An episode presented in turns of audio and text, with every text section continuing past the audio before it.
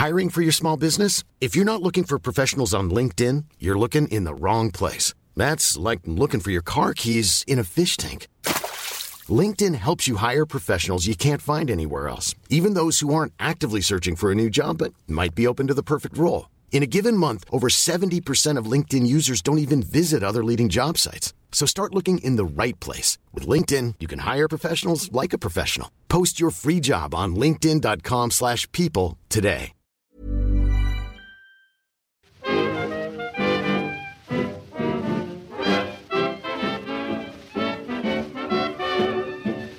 Muy buenas, amigas y amigos. Bienvenidas, bienvenidos una semana más al podcast Reload, programa sobre videojuegos que hacemos desde anightgames.com.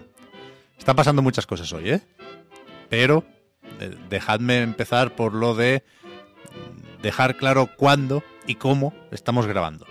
Hoy es jueves, 31 de marzo, son las 10 y media de la mañana y estamos en directo en Twitch. Eh, no, no pudimos, o sea, no podremos grabar ni emitir mañana, que es el primer viernes del mes, que es cuando solemos hacer esto en Twitch, y hemos adelantado la grabación un día. En principio no debería ser un problema porque tenemos temas para dar y regalar. La otra cosa es que hoy no está Marta, porque ayer le sacaron una muela del juicio y está en el chat, pero escribir le resulta más fácil que hablar. Así que voy a saludar, ahora sí, a Oscar y a Víctor. ¿Qué tal estáis? Hola, Hola, hola. Pep, ¿qué tal? Sí que te digo que Marta está en el chat, pero está justo ahora mismo insultando. No sé si, si ha seguido, pero, pero lo que estaba haciendo es insultarnos directamente. ¿Qué O dices? sea que empieza fuerte. Cabrones, acaba de poner ahora. No sé. Ahí es- está. o sea, a mí me, me parece bien, quiero decir. Eh, porque de ese modo podremos hacer un bypass eh, a, a la norma hiper estricta que nos hemos planteado hoy de que no podemos decir tacos. Si los leemos, Claro. no es que nosotros digamos tacos, sino que estamos eh, simplemente reproduciendo unas palabras eh, hor- horrorosas, ¿no? que condenamos, evidentemente, pero, pero simplemente las estamos leyendo. No, no estamos. eh, no, son- no- no estamos diciendo tacos, estamos leyendo tacos. Hay una diferencia, yo creo que. que notable, vaya. ¿Pero Claro, esto lo, lo- traes tú de casa, Víctor? ¿Te, has impuesto esa norma en tu casa o es, solo una cosa de la emisión? El otro día no sé quién. No, me acuerdo a quién vi. En Twitter. Mm, no lo sé. No sé quién era. No me, acuerdo. Al- alguien en Twitter. eh, que, que como que decía. ¿Quién.? No me puedo creer que no haya ningún. eh, streamer o influencer o tal que, que no diga tacos. Que, porque. eh, Decía en plan, me he puesto el, el streaming de no sé quién y, y es, y es un chaval diciendo tacos todo el rato, tal, no sé qué, no sé cuál. Y como que venía a decir que, que le parecía un poco fuerte que todos los streamers tochos Eso es verdad, ¿eh? dijeran tantos tacos, ¿no? Siendo, siendo jóvenes ellos mismos y yendo básicamente a un público de niños de 10 años, al final, porque quiero decir, eh, el, Eso público, el público de The Gref no, en, la, en la residencia de la tercera edad no le ven, quiero decir. Y Hay un, un punto tramposo además, porque cuando publicas, por ejemplo, un vídeo en YouTube o un podcast en cualquier plataforma, te preguntan si es explicit de alguna forma. Y por supuesto, la mayoría de tacos entran en esa categoría. Mira, que pasas del tonto, yo creo que ya es explicit. Y nosotros somos los primeros que, que- que engañamos como cabrones, vaya. yo pongo eh, que, hay, que no, que hay que- tacos. Yo- tú no sé si lo haces, pero yo pongo que hay tacos, vaya. ¿Qué va? Sí, sí, sí. sí, sí. Ahí pierdes anuncios, tío. No, no, no, no, no, no, no. Eso es la, eso es- eh, quería, quería decirlo, quería decirlo. Eh, en YouTube, cuando activas la monetización y tal, ¿no? Pues tienes que poner efectivamente si hay. Creo que hay incluso. Una- puedes marcar si hay contenido de, de- ilegal, ¿no? Como de tráfico de drogas y no sé qué. Hay como, como mil, mil, mil niveles de, de, de cosas jodidas y cosas sexuales y no sé cuál. Pero la, más, la primera es lo, del, lo de los tacos, efectivamente. Y, pu- y puedes poner. Yo suelo poner que hay lenguaje malsonante frecuente. Y, y- porque te pone. Y pone ejemplo. eh, dices tal, tal. No voy, a, no voy a caer en la trampa, no voy a decirlo ahora mismo. Eh, pero dicen una serie de tacos, como el que he dicho antes, como el que he leído antes de Marta, similares, ¿no? De esta. de esta intensidad. eh, y pone ahí palabras de este tipo eh, a lo largo de todo el vídeo, tal. Y si marcas eso, te pone, muy bien, tu vídeo es perfecto para la publicidad. ¿En serio?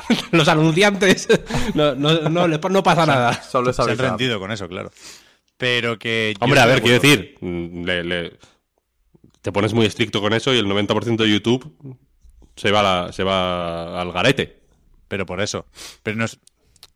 Quiero decir, yo entiendo que alguien debería hacer el esfuerzo de usar un lenguaje ciertamente para todos los públicos. Pero nosotros estábamos antes. O sea, con 13 temporadas, Víctor, a nuestras espaldas no vamos ahora a dejar de cagarnos en Dios. Mira, leyendo No, el sí, vamos, vamos a dejar de hacerlo y ¿sabes por qué? Porque hoy vamos a hablar de Kirby y la Tierra Olvidada, que es un juego que es mejor que prácticamente todos los juegos que han salido en 2022. Esto es en mi opinión. Sin recurrir a, a el equivalente a los tacos de, de los videojuegos. Que son pues la- los disparos, ¿no? Las cosas, las groserías, los momentos. disparillo hay por ahí, ¿eh? Hay pistolas, claro, hay pistolas. El explorador, explorador. Explorador. Increíble. ¿eh? Eh, pero sin recurrir a esas. A esas. eh, a- el equivalente en el sentido de que los juegos los colocan ahí para provocarte una reacción similar a la que te provocaría un taco si te lo dicen, ¿sabes? Mira, aquí tenemos de repertorio. Como una Sí, solo- ofensiva. Solo, leyendo, podemos asomarnos de repente al, al chat. En lo que estamos ahí un poquito hablando de lo que tengamos que hablar. Si queremos meter hijos de puta, solo hay que leerlo porque lo ha escrito Marta. Por ejemplo, nos lo ha dicho a nosotros directamente. Si queremos, ¿Pero qué podemos decir tarados, podemos decir mamones, hay de todo, asquerosos. No, no, Repertorio tenemos. no, no, no. A ver, Vamos es que a ni siquiera estoy enfadado. Estoy decepcionado. ¿Cómo, cómo es eso? ¿Empezamos con la actualidad o qué? ¿O queréis comentar alguna cosa? No, no está. A ver, no te, no te enfadas, pero te da coraje, podría decirse. Es que coraje tampoco. Pero se ha retrasado la secuela de The Legend of Zelda Breath of the Wild. Habíamos dicho que sin tacos. Y has dicho retrasado, tío. Esto es más grave que un Poli- insulto, Víctor. Polisemia, polisemia. polisemia. Que, que se dijo 2022. Creo que nunca se llegó a anunciar para antes que eso. Es decir, hace unos años ya que conocemos que hay una secuela de Breath of the Wild, ¿no? Creo que se presentó en el E3 de 2019. Sí. Y, y nunca se llegó a decir saldrán 2021, por ejemplo. La primera fecha se puso el año pasado y se dijo 2022. Pero resulta que no. Que le ha tocado al bueno de eh, Aonuma pedir disculpas. Yo no sé cuántos vídeos lleva ya de estos. El otro día repasaban los retrasos en toda la franquicia Zelda, que pocos son los juegos que salieron a la primera, digamos. El, el Wind Waker, creo, que era uno de ellos, que ¿El Skyward Sword nunca. puede ser también? No sé, no sé. Pero el, el Skyward Sword, sí, claro. El Twilight Princess sí se retrasó para coincidir con Wii, pero igual el Skyward salió bien. Bueno, total, que no sé cuántos vídeos ha grabado ya el, el Aonuma de estos. Pero tienen que ser unos cuantos. ¿No? Te ponen una. eh, Pedir perdón tanto, yo creo que te ponen un. En un estado mental negativo, ¿eh? No me, no me gusta. Creo que lo está pasando mal. Pero bueno, espérate. eh, debo decir, de- a ver, como ya sabéis, ¿no? Lo que dijo Miyamoto, que un mal juego, o sea, si sacas un mal juego que sale rápido es malo para siempre, pero si se- un mal juego que se retrasa, pues eh, se convierte en un clásico. creo, creo que fue así exactamente la, la cita célebre, ¿no? De Shigeru Miyamoto. Pero no os afecta esto. No sé si estáis viendo A mí me es igual, sinceramente. las imágenes del juego. A ¿Cómo mí, te va sí, a a, dar mí, igual? a mí me afecta un poco, eh, tengo que decir. Yo estoy un poquito. O sea, eh, estoy un poco como tú, Pep. O sea, justamente lo que, lo que pensé reflexionándolo, dije, ¿cómo estoy? ¿Cómo me afecta esto? No me enfada, pero me decepciona un poco. No me da coraje, tampoco, pero me decepciona un poco. La verdad. No por nada, sino que después de tanto tiempo, eh, quiero decir, al final se anunció eso en 2019. Podemos dar por hecho que lleva en desarrollo desde 2017. Y también podemos dar por hecho que se se reutilizan muchísimas cosas del, del primer Breath of the Wild. Yo creo que no era descabellado esperarlo para, para 2022. De hecho, se ha Sí, ido... pero a ver, Mm, quiero decir, vamos a pensar con claridad. 2017 se termina el desarrollo del juego, ¿no? Vamos a poner.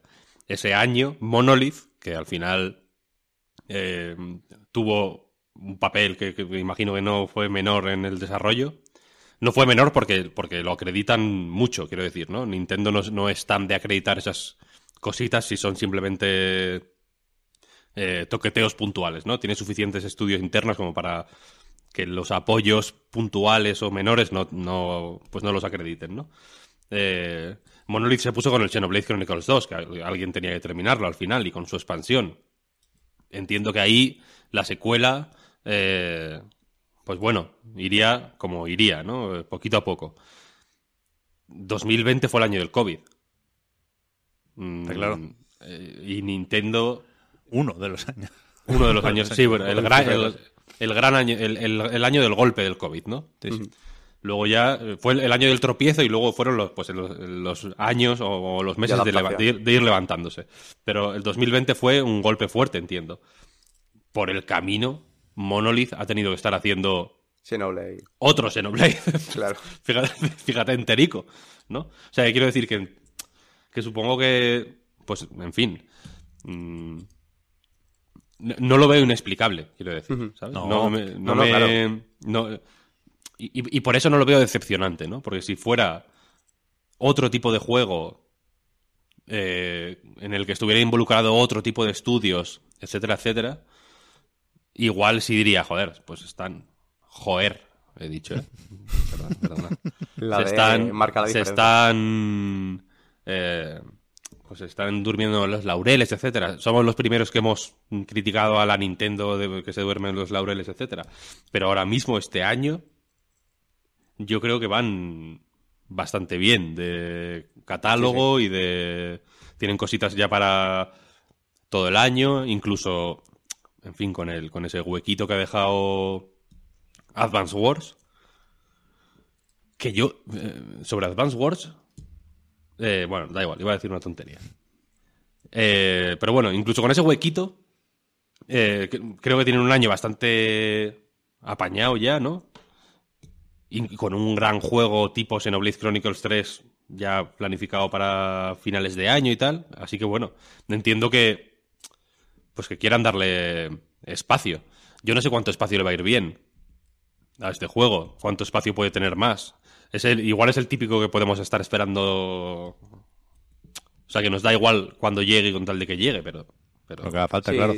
pero que para cuando, para cuando salga el. Lo que quiero decir es que para cuando salga el. La secuela de Breath of the Wild. Eh, es que ya va, ya va, a estar el God of War, por ejemplo, por ahí. Ya va a haber un... Quiero decir que ya hemos visto un montón... Aunque no lo parezca, el mundo de 2017 era muy distinto al de... 2000, al que será en 2023, ¿eh? que hemos visto Horizon Forbidden West, por ejemplo. ¿no? Digo, afecta esto? O sea, me sorprende que seas tú quien plantee esta cuestión, ¿eh, Víctor, que me parece interesante y totalmente válida. Pero yo mismo, que soy de los que, por ejemplo, se quejan de los gráficos de leyendas Pokémon Arceus, yo creo que Breath of the Wild está por encima del bien y del mal. Es decir, yo he jugado Forbidden West, he jugado Alden Ring, te espero con ganas Ragnarok y, a, tonto de los gráficos no me gana nadie, ¿no? Pero veo a ese Link y, no me sale compararlo con nada. Creo que está en su puta hemos, hemos visto poquito todavía, vaya. O sea, quiero decir que no, no, hemos visto grandes espacios, no hemos visto... Eh, grandes juegos con la iluminación. Las, las imágenes que del primer del trailer con el, que, con el que se presentó anticipaban, de hecho, mm, pues zonas más oscuras, ¿no? Con, mm. con juegos de luces.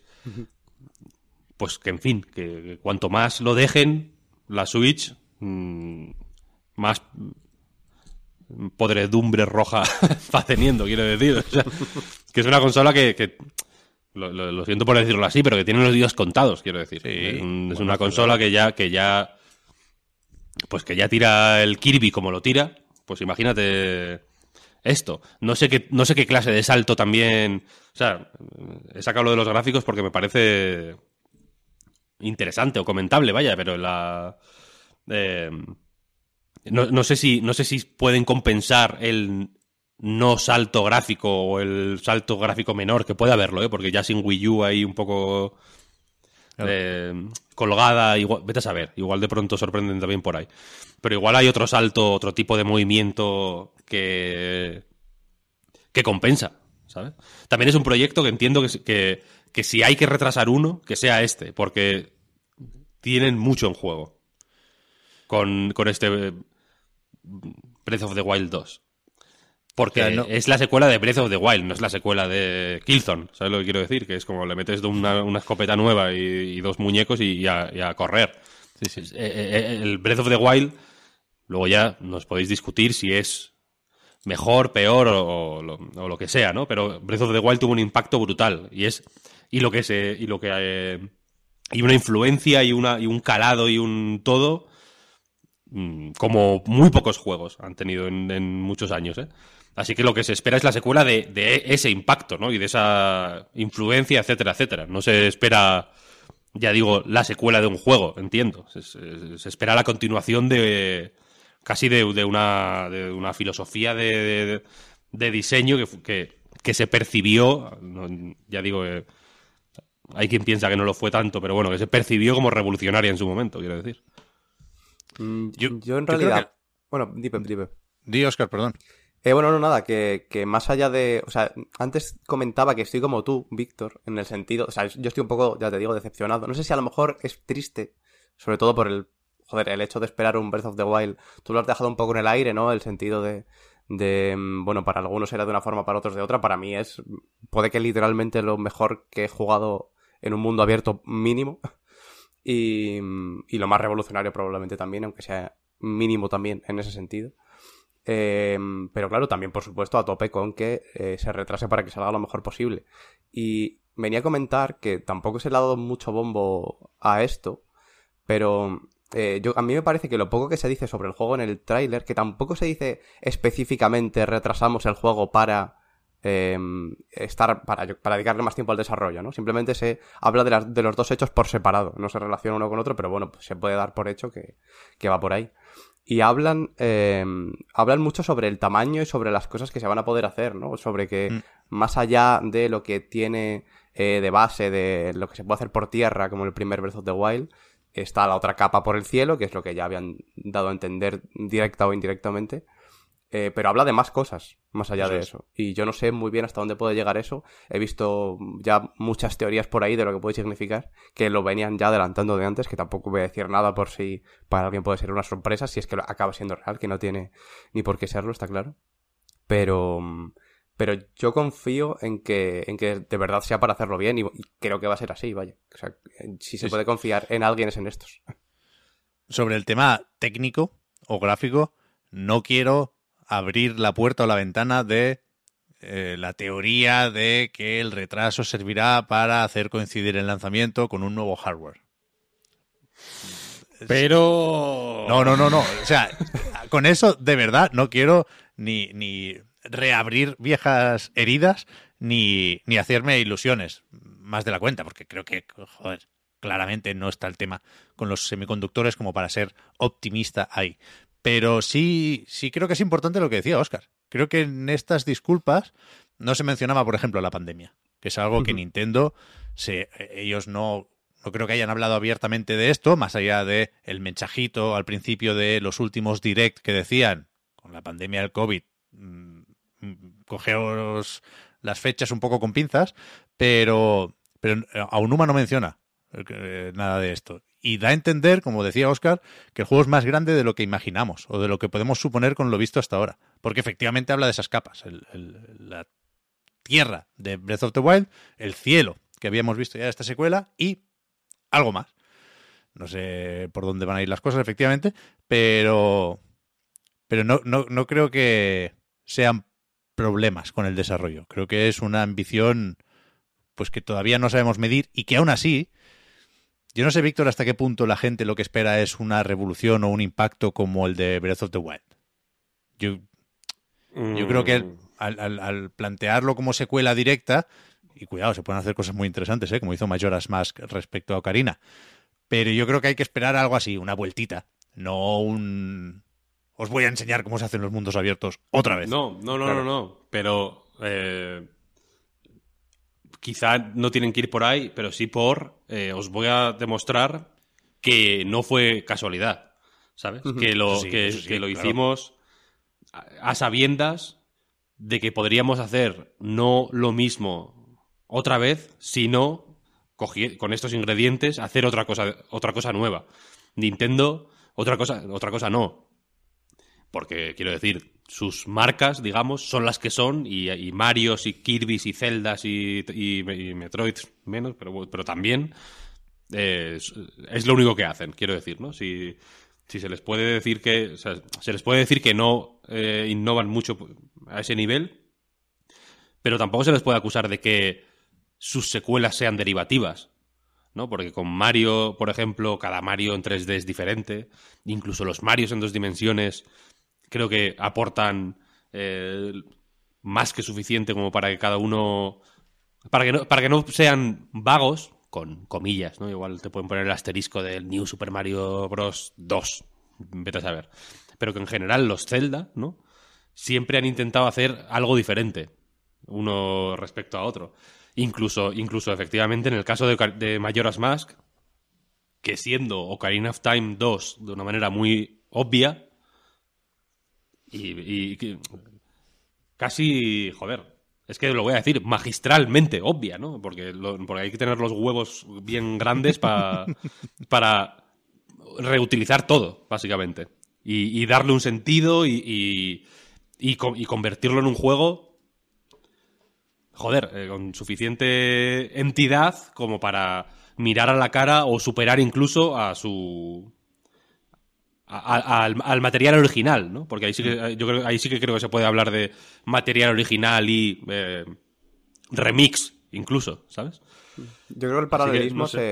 se- yo- o sea, es, es basta- está bastante bien traído, vaya. Yo creo que en muchos sentidos es un poco el, el Mayoras del, del Breath of the Wild, ¿no? El lo que sería el equivalente.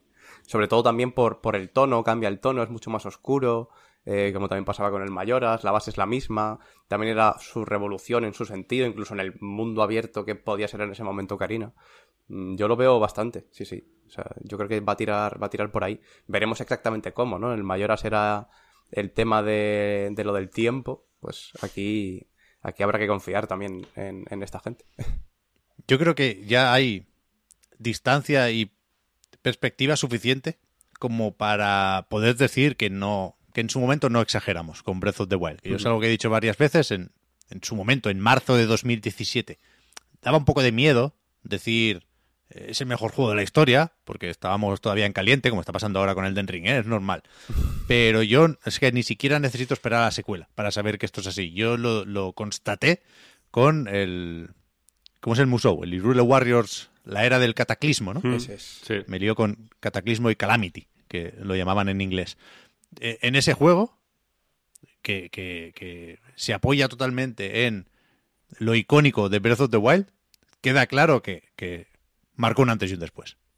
O sea que la, fuerza que tiene el imaginario de Breath of the Wild, yo no lo recuerdo en otro juego reciente. Para nada, para nada. Ni de cerca, ni, ni Elden Ring, vaya, que es el, el que toca ahora y, y que ha hecho todos los méritos que puedas querer, ¿eh? Pero lo de Breath of the Wild es histórico. Nos gusta mucho aquí esa palabra, pero joder. Es que es muy Mm. bestia. Sí, sí. Y por eso ya digo que, no, que dudo que,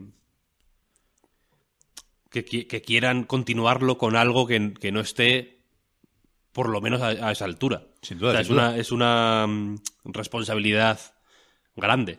El- un- a- aunque simplemente con que fuera un juego muy bueno y ya, en plan, "Ah, está bien. ¿No? Es una continuación digna.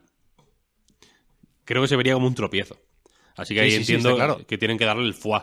Y, por eso, o sea, siempre hay que ser más o menos comprensivo con los retrasos, creo yo, porque desarrollar videojuegos es muy complicado y no sabemos de la misa a la mitad. En estos tiempos que corren todavía más, y a mí, hablaba antes de decepción, seguramente no es la mejor palabra. En cualquier caso, no es una decepción con Nintendo o con Aonuma, que no tengo problemas en decir cuándo me decepcionan, ¿eh? como con el DLC de Mario Kart, no voy a insistir necesariamente ahora con eso. Pero, pero sí que, lo decíamos antes de empezar, a grabar, cuando ya estábamos emitiendo, pero preparando las cosas, ¿no?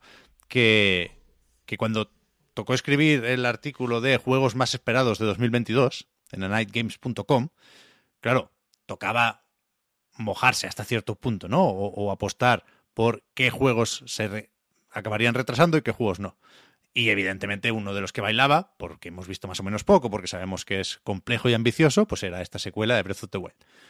Y, yo tuve el momento de decir, va, ¿qué hacemos? Ah, ¿Decidimos creer o no? Y yo decidí creer. Y me, me, imaginaba este 2022 siendo muy feliz con la secuela de Breath of the Wild. Y, ahora tener que arrancar eh, esa idea de mi cabeza, pues me duele. Y, yo suelo decir que, que, no pasa nada y suelo incluso hacer bromas cuando la gente se pone dramática con los retrasos. Pero este me ha afectado. Y sabía que era muy probable, ¿eh? Igual que, no me hagáis decir nombres, si pueden caer otros juegos previstos para 2022. Pero lo siento distinto, tío, con, con, este Zelda. Sí, yo, yo de hecho estaba tan ahí que lo metí directamente como uno de los, de los tres que, que había que poner y, estoy un poco igual. Sobre todo es eso, por eso a eso me refería con que más que enfado o incluso decepciones, es tristeza por, por, por la idea de verme jugando a, la secuela de Breath of the Wild, que de por sí es muy potente, joder. ¿Algo más del Zelda o qué? A ver si lo eh, enseñan, ¿no? Con un vídeo nuevo, con un título ya. Un poquito de gameplay. Yo siempre, siempre suelo decir que tengo ganas de saber el nombre, pero me parece bien que se guarden esa carta, que ya es lo bastante importante, para cuando no toque dar una de cal y una de arena, ¿no? El próximo tráiler, ya sabiendo que todavía falta, que acabe con el logo y con el título y que lloremos todos. es que este año ya me estáis embajonando, ya me estáis poniendo melancólico. Este año debería eh, Nintendo debería eh, tomar riendas en el asunto, coger el toro por los cuernos y hacer, y hacer un E3 histórico. Uno de sus, uno de sus E3. ¿Sabes? Uno, un, un, buen E3 de Zelda, de Mario nuevo y de Splatoon 3 y de Bayonetta 3 uh. y del Pokémon nuevo. El Donkey Kong. El un Mario 3D para el año que viene, cuidado, eh. Un un, el, Metroid Prime Trilogy que está todo el mundo deseándolo. Venga, populismo, ¿no? El momento populista de tomad para vosotros. Es un Donkey Kong, un, buen, un buen Donkey Kong Country. Pikmin 4, tío. Pikmin 4, bueno, a ver. Hasta aquí, ¿no? No, no, no. Ojalá, ojalá. Quiero decir, ojalá. ¿eh? Pero. Pero es que, a ver, están calentando eh, como, como en el Duty las granadas. ¿Sabes? Cuando las, están cocinando, están cocinando. Cuando las cocinas. La están, cocinando, la están cocinando mucho. la partida, ¿no? si la cocinas, claro, claro, claro, pero tú sabes que si la cocinas un segundo más de la cuenta, te explota, te, explota, te explota en la mano. Entonces, eh, no pero eso, un, E3 2017. El eh, Mario Odyssey se anunció con menos de un año de antelación, en realidad. Se vieron imágenes en el tráiler este de, de la Switch, este tan dinámico que gustó tanto pero en, realidad el anuncio oficial fue menos de, menos de un año. Un Mario no, que, año que viene, cuidado. Tienen, yo creo, bueno, han, tenido tiempo por lo menos, ¿no? Hoy los, sus calendarios habituales suelen ser así, más o menos, ¿no? Yo creo que nos podemos hacer daño con esto, ¿eh? Centrémonos en Zelda, Splatoon y Bayonetta, que bastante es, si me preguntáis. Sí, sí, sí, es bastante, es bastante, pero quiero decir que ya hace que, que es como, wow, otro Mario, pero bueno, si el Odyssey es de. No, no, no, es de hace cinco años ya. ¿eh? o sea, que, que, que, ahí. Bueno, ha pasado un tiempo ya. O sea, que, el calendario es el que es. Y entiendo que. Eh, pues bueno, Nintendo se puede. Eh, pues. se puede permitir el lujo de modificar el calendario un poco a su gusto, porque ha tenido varios golpes de suerte muy interesantes, como el de Animal Crossing, por ejemplo. Eh, no sé hasta qué punto esperaban tampoco que Mario Kart 8 tirara lo suficiente como para anunciar en la tele el DLC, que es la primera vez que, yo he visto eso en mi vida, que anuncian en la tele un DLC. Eh, pero bueno, quiero decir que están en una buena posición, ¿no? Pero, pero también les, entiendo, les interesará empezar a refrescar un poco el asunto, ¿no? Mm. O sea, está- iba a preguntar está eso guay. también. Sobre el calendario. ¿Creéis que, eh, más allá de por motivos de desarrollo, que, que falte un poco eh, de cocido ahí en el juego, puede ser simplemente por temas de, de cuadrarlo mejor por fechas? ¿O por eh, rellenar el año fiscal del año que viene? Bueno, aquí nunca hemos tenido pruebas sobre eso, pero siempre Claro. da la sensación, y es una idea más o menos generalizada, creo yo, que Nintendo es la única compañía que guarda juegos en el cajón. Que los tiene hechos y ahora mismo no los necesita porque o Switch vende muy bien o tiene un lanzamiento muy tocho muy cercano y ya le buscaremos el hueco más adelante. Insisto, ¿eh? yo no, no, no conozco ningún caso, no he abierto ningún cajón de Miyamoto o Furukawa y he visto ahí el juego, pero da esa sensación y yo creo que sí, yo bueno, no, no, no, no quiero insistir en eso, pero yo creo que llevan un tiempo más o menos relajados en cuanto a desarrollos internos, que no es lo mismo que lanzamientos. Hay muchos estudios que parecen que son de Nintendo y no lo son. Pero, pero yo tengo esa sensación, claro. Pero, pero ya me han hecho daño muchas veces con, con esa línea de pensamiento. ¿Quieres hablar de PlayStation Plus un poquitín o qué? Yo creo que va siendo el momento, ¿no? Yo ya he puesto el tweet, he puesto un tweet. mm, Avisando, así que he puesto un tweet, he puesto un tweet. Engagement. ¿Pero qué dice el tweet? Que vamos a comentar lo de PlayStation Plus. Plus, plus, plus. Como para que la gente venga... Para que la gente venga un poco para pues, el salseo, ¿no? Ahora... se suba al próximo carro. Claro. Mira, Buah. Ahora ten- por engagement. eh, eh, marzo. No, no me gusta a mí eh, decir estas cosas. Porque sabéis que no me gusta decir estas cosas. Pero fui un visionario. Sinceramente, cuando dije que marzo iba a ser el mes del engagement. De verdad, ¿eh? Ha sido. Una- ha habido una escalada de engagement como nunca antes habíamos visto. Yo Es creo. cierto. Y ha culminado con lo de Will Smith en los Oscars, ¿no? Eh, La gente tiene un hambre de engagement que. que, que- que es, que es imposible. O sea, es, es ingesto- ingestionable, imposible de, de gestionar. Por eso. Y antes de que empecemos con esto del PlayStation Plus y PlayStation Now eh, juntos, me gustaría declarar hoy, 31 de marzo de 2022, 22, como la fecha de fallecimiento del engagement. Hostia. Hoy es el funeral del engagement. Pido, Pero no puedes, no puedes hacer eso sin, sin presentar el nuevo engagement. No, ya no hay engagement. Vivimos, ahora, ahora vivimos en una época post-engagement. F por el engagement. Porque. eh, y, y- y- y- y os voy a decir por qué vivimos en una época post-engagement. Greg Miller, que es desde, desde más o menos ya algo así como el chiquito de la calzada de, de americano, No digas esto. ha pobre. tenido, ha tenido, Pobre joder, ¿cómo que pobre? A mí me cae muy bien. Bueno, Tuvo pero, un chiquillo hace poco, creo. pero ha, ha, eh, ha hecho, creo, el momento patata caliente Sí, eso es verdad. eh, de, en el Grand Prix del chiquito de la calzada diciendo, diciendo, diciendo números al azar y le ha salido, y le ha salido Se mal. ha ido de. Perdóname, Víctor, que, que he dado a entender como que podía ser un- un- una falta de respeto hacia Greg Miller y los cojones, más quisiera ser chiquito, ¿eh? Cuidado. Claro, por eso decía más que pobre chiquito, en todo caso. En, en- en esta puta vida que parecerse a don Gregorio. Hombre.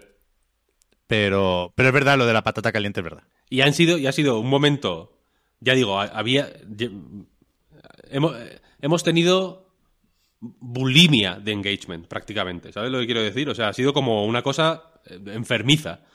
Jeff Grab ha estado también patata calienteando, más Pero por encima de sus ser, posibilidades. la de Es él eh, está en su naturaleza, evidentemente, hay que respetarlo, ¿no? Son sus costumbres.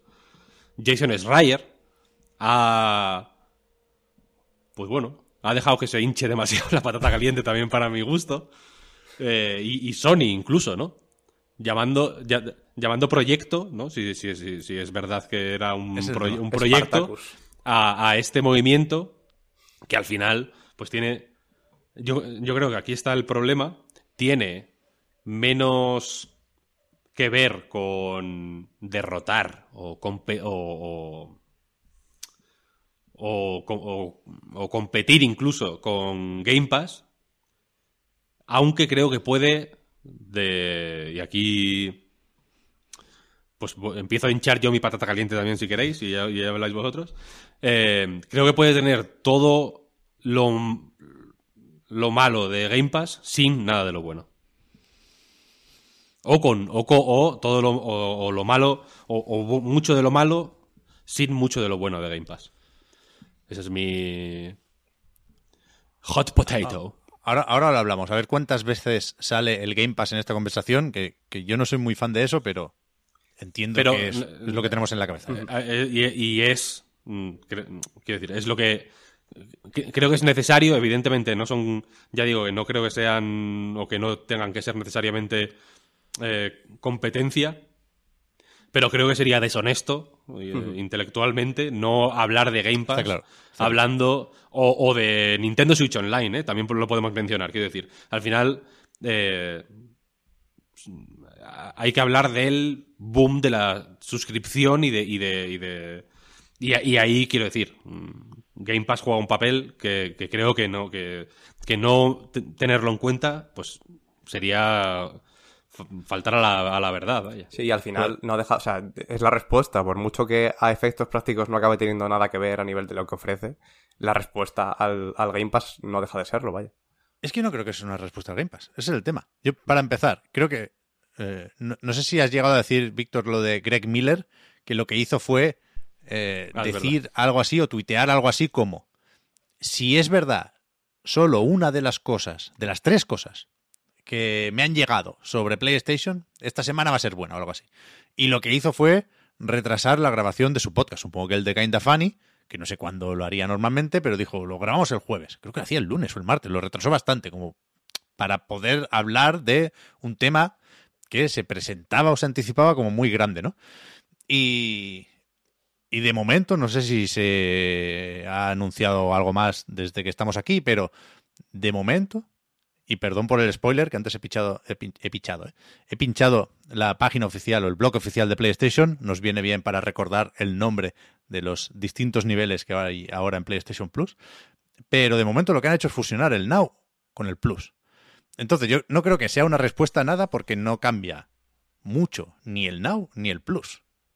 Entonces, eh, efectivamente, como decías, Víctor, es una maniobra de marketing más que otra cosa, un pequeño rebranding, ni, ni siquiera muy grande, porque no, no se inventan nombres nuevos. Y el, el problema aquí, no voy a decir que sea un error, pero el problema aquí es que le pusimos, le pusieron un nombre a eso. Project Spartacus, nada menos, que suena como agresivo, ¿no? Y, y- y en realidad es como si Netflix le pone Project Lightspeed a subir dos euros el precio de la suscripción A- y regalarte el puto juego de Stranger Things, ¿sabes? a, a cobrar 50 céntimos por compartir la cuenta no Entonces, ¿qué, qué- qué- esta mierda qué, qué es? No, no. No sé yo qué va a cambiar ahora, más allá de que la gente no conocía el Now. Y es un hecho, y, y- y- y yo no sé muy bien por qué es así, porque es verdad que no había ni habrá juegos grandes de lanzamiento de PlayStation Studios, pero sí había un montón de juegos, y sí habrá un montón de juegos. Entonces tampoco Sony le dio mucho bombo al Now, ¿eh? Igual estaban esperando para hacer el esfuerzo promocional a tener un, un- modelo de negocio como el que tienen ahora, que es que PlayStation Plus en junio pasará a tener tres niveles, o tres tiers, como dicen en inglés. PlayStation Plus Essential es básicamente lo que conocemos ahora del Plus. Los dos o tres juegos de cada mes, ahora son tres, aquí ponen dos. Igual van quitando de Play 4, que no, que no creo que se den mucha prisa porque sigue habiendo escasez de consolas que os voy a contar, pero supongo que mínimo dos juegos. Y si tienes otro más, pues eso que te llevas.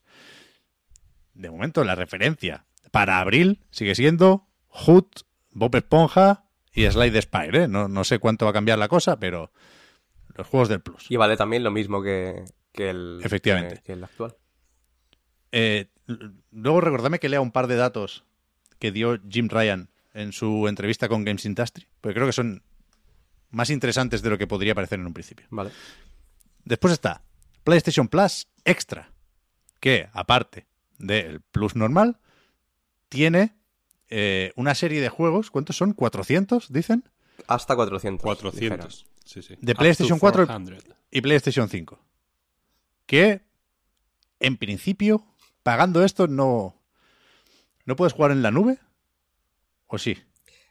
Bueno, desde luego te los puedes descargar, que es lo que interesa.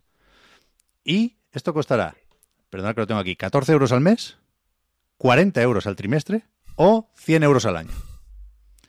Y para terminar, está PlayStation Plus Premium, que, además de todo lo anterior, incluye otros 340 juegos, más o menos, de PlayStation 3, PlayStation 2, PlayStation y PSP. PlayStation Portable. Y los de Play 3 siguen quedándose solo en la nube. Eso es.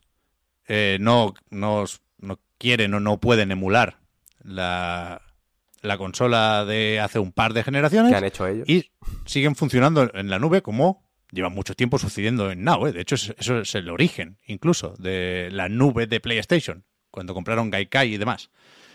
Y aparte, eh, aquí sí que se puede tirar de nube para jugar a todos los juegos disponibles en este catálogo, incluso en un PC, como se podía hacer ahora con el Remote Play. Y aquí nos vamos a 17 euros al mes, 50 al trimestre o 120 al año. Que cuidado, primer dato que, que me parece relevante. Hay una diferencia notable entre pagar 17 euros al mes o 120 al año, que son 10 euros al mes. Y Jim Ryan, que estuvo hablando en Games Industry sobre eh, esta renovación de, su suscripción, se ha hablado mucho de por qué no meten Ragnarok y compañía de inicio en PlayStation Plus Extra, en este caso, ¿no? Eh, para igualar la propuesta de Game Pass, que sí tiene pues, su Forza Horizon 5, sus juegos first party de lanzamiento. ¿no? Y Jim Ryan habla mucho del ciclo, o del círculo, decimos aquí, eh, virtuoso, ¿no? Que, ellos, eh, al invertir mucho en first party, eh, eso es lo que garantiza la calidad de los juegos, eso es lo que luego tiene una respuesta en forma de ventas y de ingresos, y eso les permite invertir todavía más para generar todavía más ventas en principio, ¿no?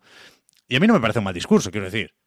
Eh, ¿Con qué cara le digo yo a Jim Ryan que PlayStation Studios lo está haciendo mal los últimos años, ¿no? Pero. Pero más allá de eso, hay un par de, datos que, no se han comentado, porque, eh, insisto, eh, la conversación ha, girado sobre todo en torno a, a esos eh, first party de lanzamiento. Dice Jim Ryan que dos más de dos tercios de los usuarios de PlayStation Plus que son 48 millones, podemos decir 50 para no estar dando vueltas todo el rato, desenfocado. Más de dos tercios, perdón, compran 12 meses. Cuidado. Más de dos tercios, ¿eh? Bastante. Es un buen engagement, Víctor. Mm, yo creo que tiene sentido, ¿no? En estas cosas. Sí, sí, claro, claro, yo lo hago. Una, una suscripción anual, quiero decir. En este caso no es particularmente barata, pero bueno, te, te las apañas y, ¿no? Y, y, ya está. Y creo que es que, aparte de que sale más barata, mmm, pica menos. Sí, sí. Y, luego, efectivamente, ¿eh? si lo encuentras rebajado en Black Friday o cuando sea, pues el, el, el, porcentaje se nota más sobre, aplicado sobre 12 meses que sobre un mes, claro. Pero cuidado que la diferencia entre 17 euros al mes, que es mucho, y 10 euros al mes, que es una suscripción estándar, es notable. Y después decía Jim Ryan también que el 75% de usuarios de PlayStation Now tienen también PlayStation Plus.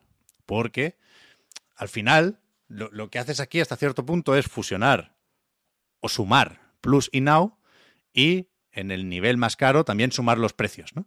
Con lo cual, si tenías las dos cosas, sigues pagando lo mismo, tienes más o menos lo mismo, a falta de ver si se meten más juegos nuevos o se meten juegos a mayor ritmo y lo de probar juegos, que no está muy claro cómo funcionará, pero bueno, ahí está. Pero claro, si tenías el Now pero no tenías el Plus, esto no te interesa. Leía hoy en PC Gamer, por ejemplo, que si juegas, ya son ganas, eh, creo yo, pero bueno, si juegas con el Remote Play en PC, es fácil que te interese el catálogo de Now, pero te da un poco igual jugar online con el Plus. Y en ese caso, pues puede que esto no, no, no, no te convenga, ¿no? Pero decía Jim Ryan que el 75% de usuarios de PlayStation Now tienen también PlayStation Plus. Los usuarios del ¿El, Now no el sabemos. ¿Cuánto? ¿El cuánto? 75%. Que no sabemos exactamente cuántos usuarios había o hay ahora mismo en PlayStation Now. Pero sí sabemos que en marzo de 2021 eran 3,2 millones. Sobre casi 50 de PlayStation Plus, ¿eh? con un año de diferencia, porque entiendo que no ha cambiado mucho la cosa. Yo creo que tiene sentido el, el movimiento y creo que era necesario. También creo que se queda corto, un poco por expectativas, un poco por causas ajenas a Sony PlayStation, pero la cuestión es que sí creo que es un poco flojo que la aspiración sea no llegar a más gente, sino que la gente que ya tiene el Plus pague un poquito más cada año para, para tener acceso a más juegos y más cosas, ¿eh? Pero al final es, pues eso, exprimir un poco más a los usuarios que ya tienes. Hablando rápido y mal, ¿eh? Por supuesto puede llegar gente nueva, por supuesto puede haber una serie de implicaciones, pero creo que a grandes rasgos lo que se pretende es esto, ¿no? Que si ahora la media de gasto en suscripciones por usuario es, pues que los 60 al año y ese 10% que tendrá el Now, pues ponle 65 euros. Pues intentar que suba hasta 70 euros de media, o 75, o ya veremos. Yo pensaba que, que la gente se plantearía lo del extra, pero he visto a mucha gente que se va directa al premium, ¿eh? ¿Vosotros que habéis hecho cálculos? ¿O habéis pensado en qué hacer? El premium es el más caro. El premium es el más caro, sí. El premium es, Jim Ryan lo presenta también como, como el que añade valor desde lo retro. Que es una forma más o menos fácil de verlo, ¿eh? Mis cuentas, que tampoco es que haya hecho muchísimas ni me lo haya planteado seriamente, yo en todo caso pasaría al extra. Porque también, bueno, hay que tener, o sea, a mí me gusta el tema de poder tener eh, juegos retro disponibles. Y al final sí que es verdad que si, partes la diferencia por mes, ¿no? los 20 euros de diferencia entre una suscripción y otra, entre 12 no es tanto, pero es que luego pienso, no sé cuánto lo voy a aprovechar.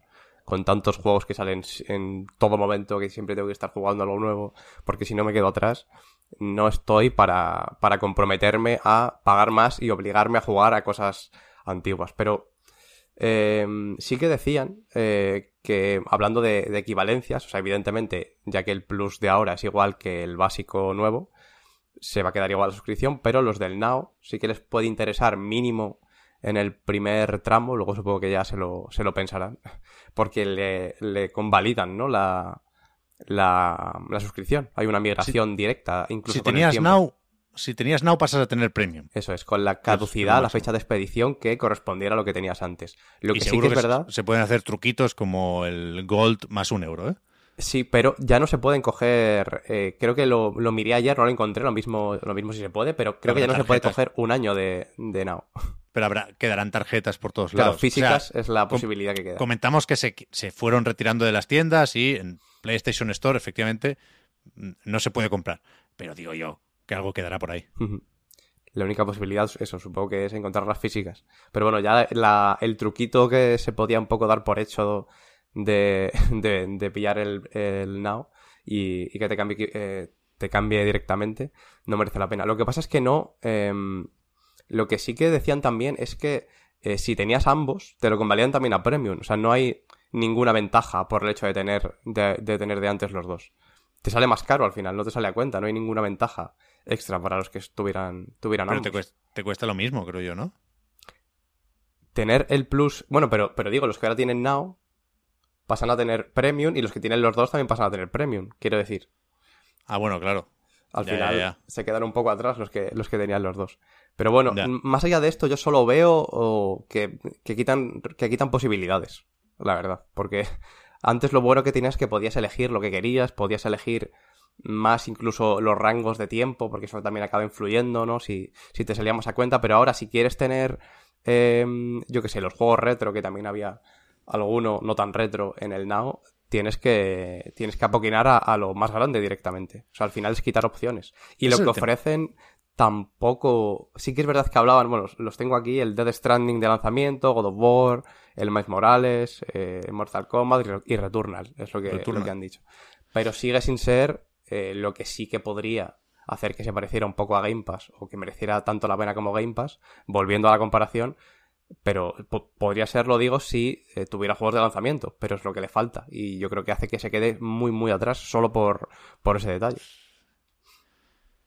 Es que ahí está la, la cuestión. Evidentemente no es eh, un Game Pass, No, eh, ¿no? Aquí con, la, con, la, con las normas en la mano alguien te puede decir, no, no, es que esto no es una respuesta a Game Pass. No quiere ser Game Pass, es una cosa distinta, pero es que es lo mismo en realidad. Quiero decir, no, no eh, vamos a ser honestos, ¿no? Es pagar una suscripción mensual o anual o lo que sea para tener acceso a un catálogo de juegos.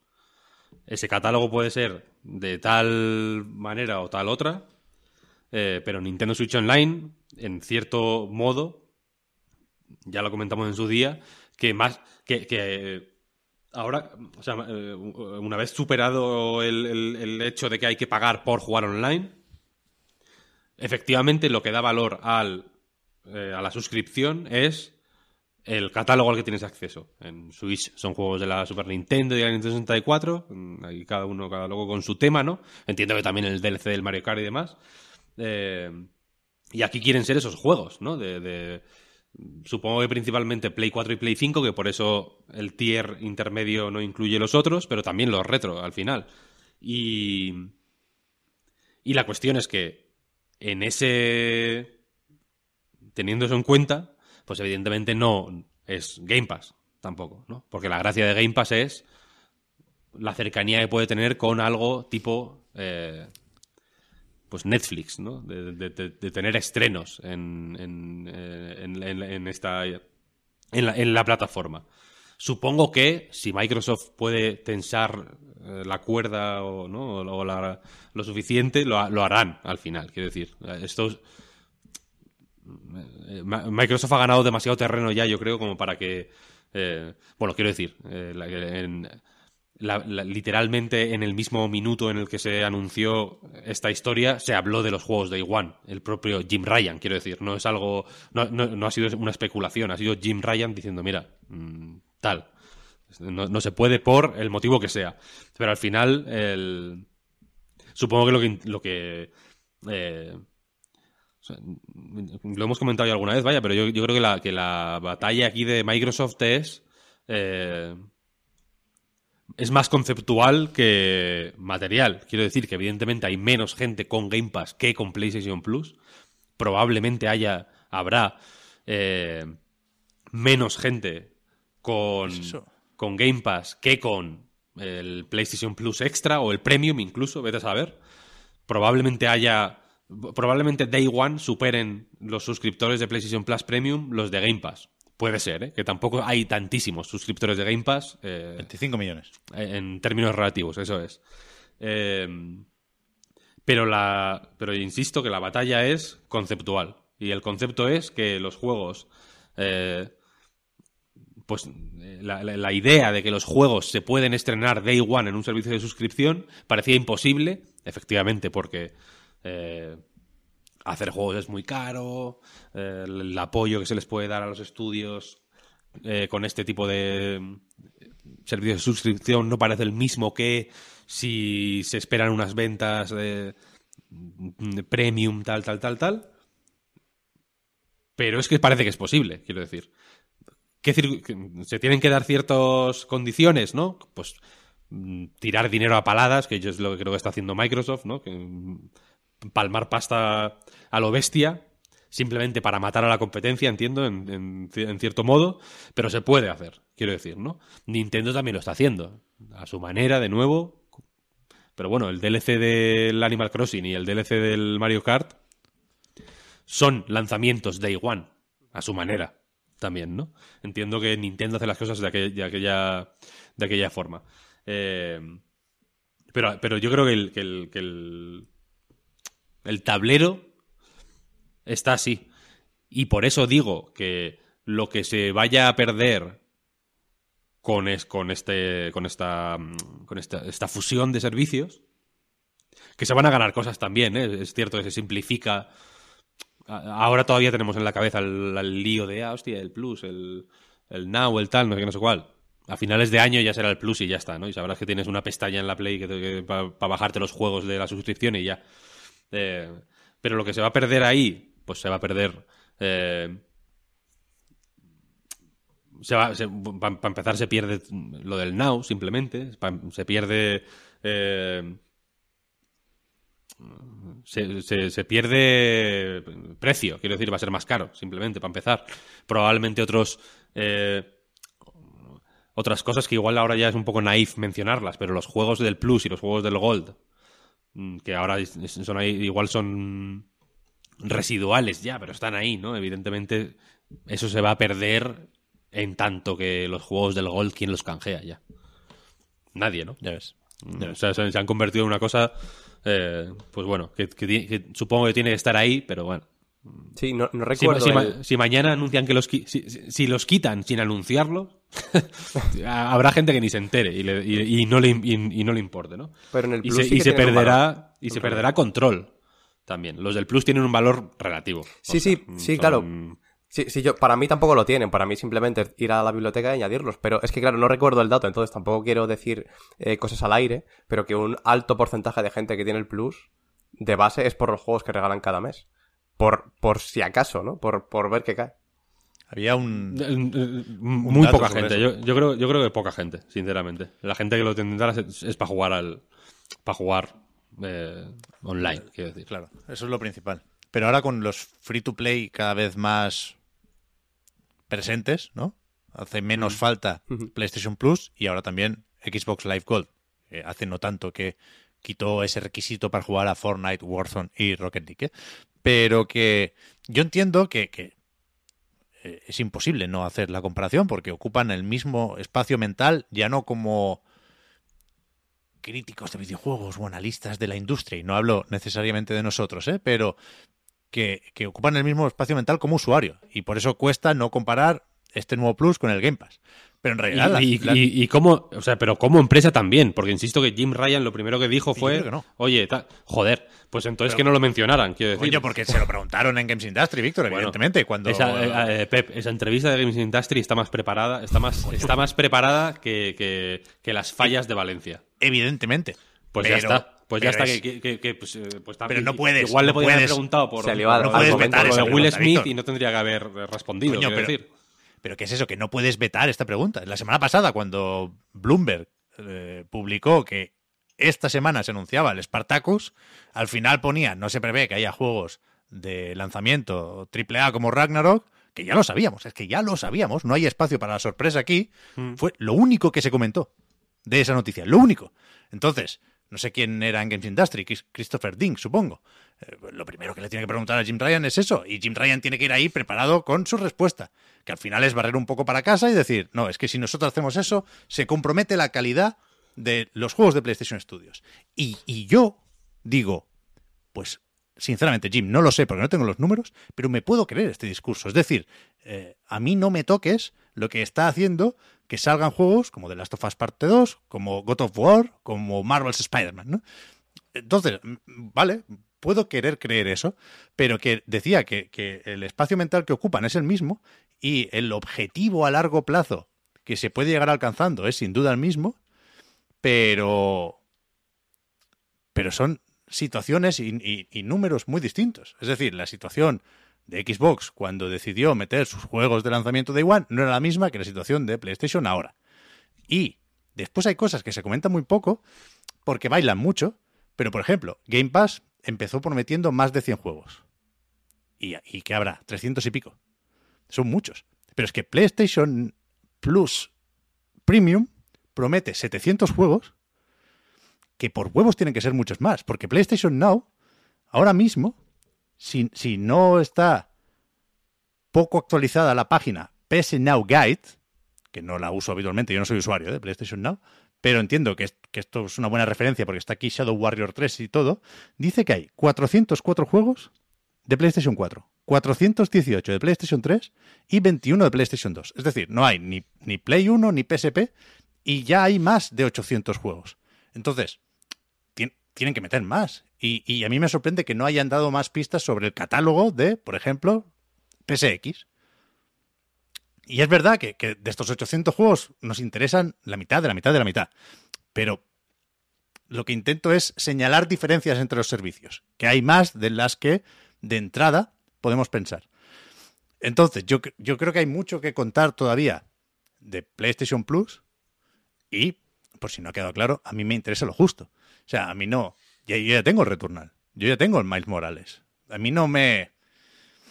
No, no me importa comprarme los juegos con su cajita y que no me los den en esta suscripción. No me interesa la suscripción. De verdad. Y, y Jim Ryan, en la entrevista, decía también. Parece que le quiera dar la, razón todo el rato a Jim Ryan, y no es así, ¿eh? Pero decía también. Es que nosotros cuando pensamos en suscripciones, pensamos que igual tienen más peso el juego como suscripción, es decir, suscribirte a el pase de batalla de Fortnite, de Warzone, eh, el gasto recurrente en FIFA, que la, la, plataforma de suscripción. O sea, ellos no lo ven como el Netflix. Jim Ryan dice, no va, no va a haber un Netflix o un Spotify en videojuegos. Pues en ese caso... Y, y, que y Phil Spencer, en cambio, cree que sí y lo quiere hacer, y lo Sí, está haciendo. Obviamente, pero en ese caso, pues que no hagan esto, porque esto es una suscripción para acceder a un catálogo de juegos. Ya no es eh, con, con este paso, ya no es una suscripción para jugar online, ya no es una suscripción para tener guardado en la nube, ya no es una suscripción para que te den al mes dos juegos de Play 4 y uno de Play 5. Ya no es nada de eso. Ahora es un juego, una suscripción para eh, tener acceso a un catálogo de juegos. Y así, Claro. lo, y así lo venden, y así lo tienen que vender, y así lo venderán. Entonces, puede contar todas las milongas que quiera, pero si, si no creyera en este tipo de suscripciones como eh, forma de acceder a un catálogo de juegos, eh, pues que hubiera cancelado el, el Now directamente. evidentemente. Y, que- y que hubiera dicho, mira, vamos a simplificar la cosa. Vamos a simplificar este estos servicios que tenemos. Ahora mismo tenemos el Plus por un lado y el Now por otro. Y es un lío porque tal, porque cual. No creemos en eh, los, eh, lo- los catálogos tipo Netflix. A tomar por culo el Now. Eh, Ahora, es el- ahora se llama Playst- ahora es el Plus y ya. ya ¿Sabes? Ahora están entrando en... Pues bueno, a bailar un baile que a ver si pueden llegar, llevar el paso. Ha- Habrá que verlo. Yo creo que sí, ¿eh? evidentemente. eh, a mí, que hagan lo que tengan que hacer para que juegos como The Last of Us eh, 2 o God of War o incluso Horizon Forbidden West eh, sean posibles, pa'lante. Y el Astros Playroom, que nos lo regalaron con la consola, y el. y el- y el- incluso el, el Sackboy. ¿Sabes? A tope, porque son juegos que me parecen eh, fantásticos. eh, y, y- y- y que guay, cualquier cosa que sea eh, llevar. o sea, promover o, o- o- o financiar ese tipo de producciones, pa'lante, fenomenal. Pero que tampoco cuente milongas. Porque. No, y, que no, y que no, y que no líe la madeja. Porque yo creo que no tiene nada que ver eh, una cosa con otra. Es velocidad y tocino. Claro que se puede hacer el Last of Us para un servicio de suscripción si mueves eh, el, te- el terreno de juego en esa dirección. Quiero decir, alguien te diría hace 7, 8 años, es que no se puede hacer películas oscarizables en Netflix, por ejemplo, ¿no? Te estoy diciendo películas oscarizables por, eh, pues, pues- pues por pensar en ese tipo de producciones grandes, eh, prestige, ¿no? De, de como... de- eh, al, al mismo tiempo mainstream, pero de autor, ¿no? Como con una solidez, unos valores de producción, etcétera. Y bueno, y ahí está Roma, eh, Marriage Story, todo Perry está haciendo películas en Netflix ahora, etcétera, etcétera. Hay que mover el terreno de juego ahí, simplemente. Es una cosa que no se hace de un día para otro. Netflix tardó muchísimos años. Recordemos que empezaron eh, metiendo DVDs en el buzón hace muchísimo tiempo, ¿no?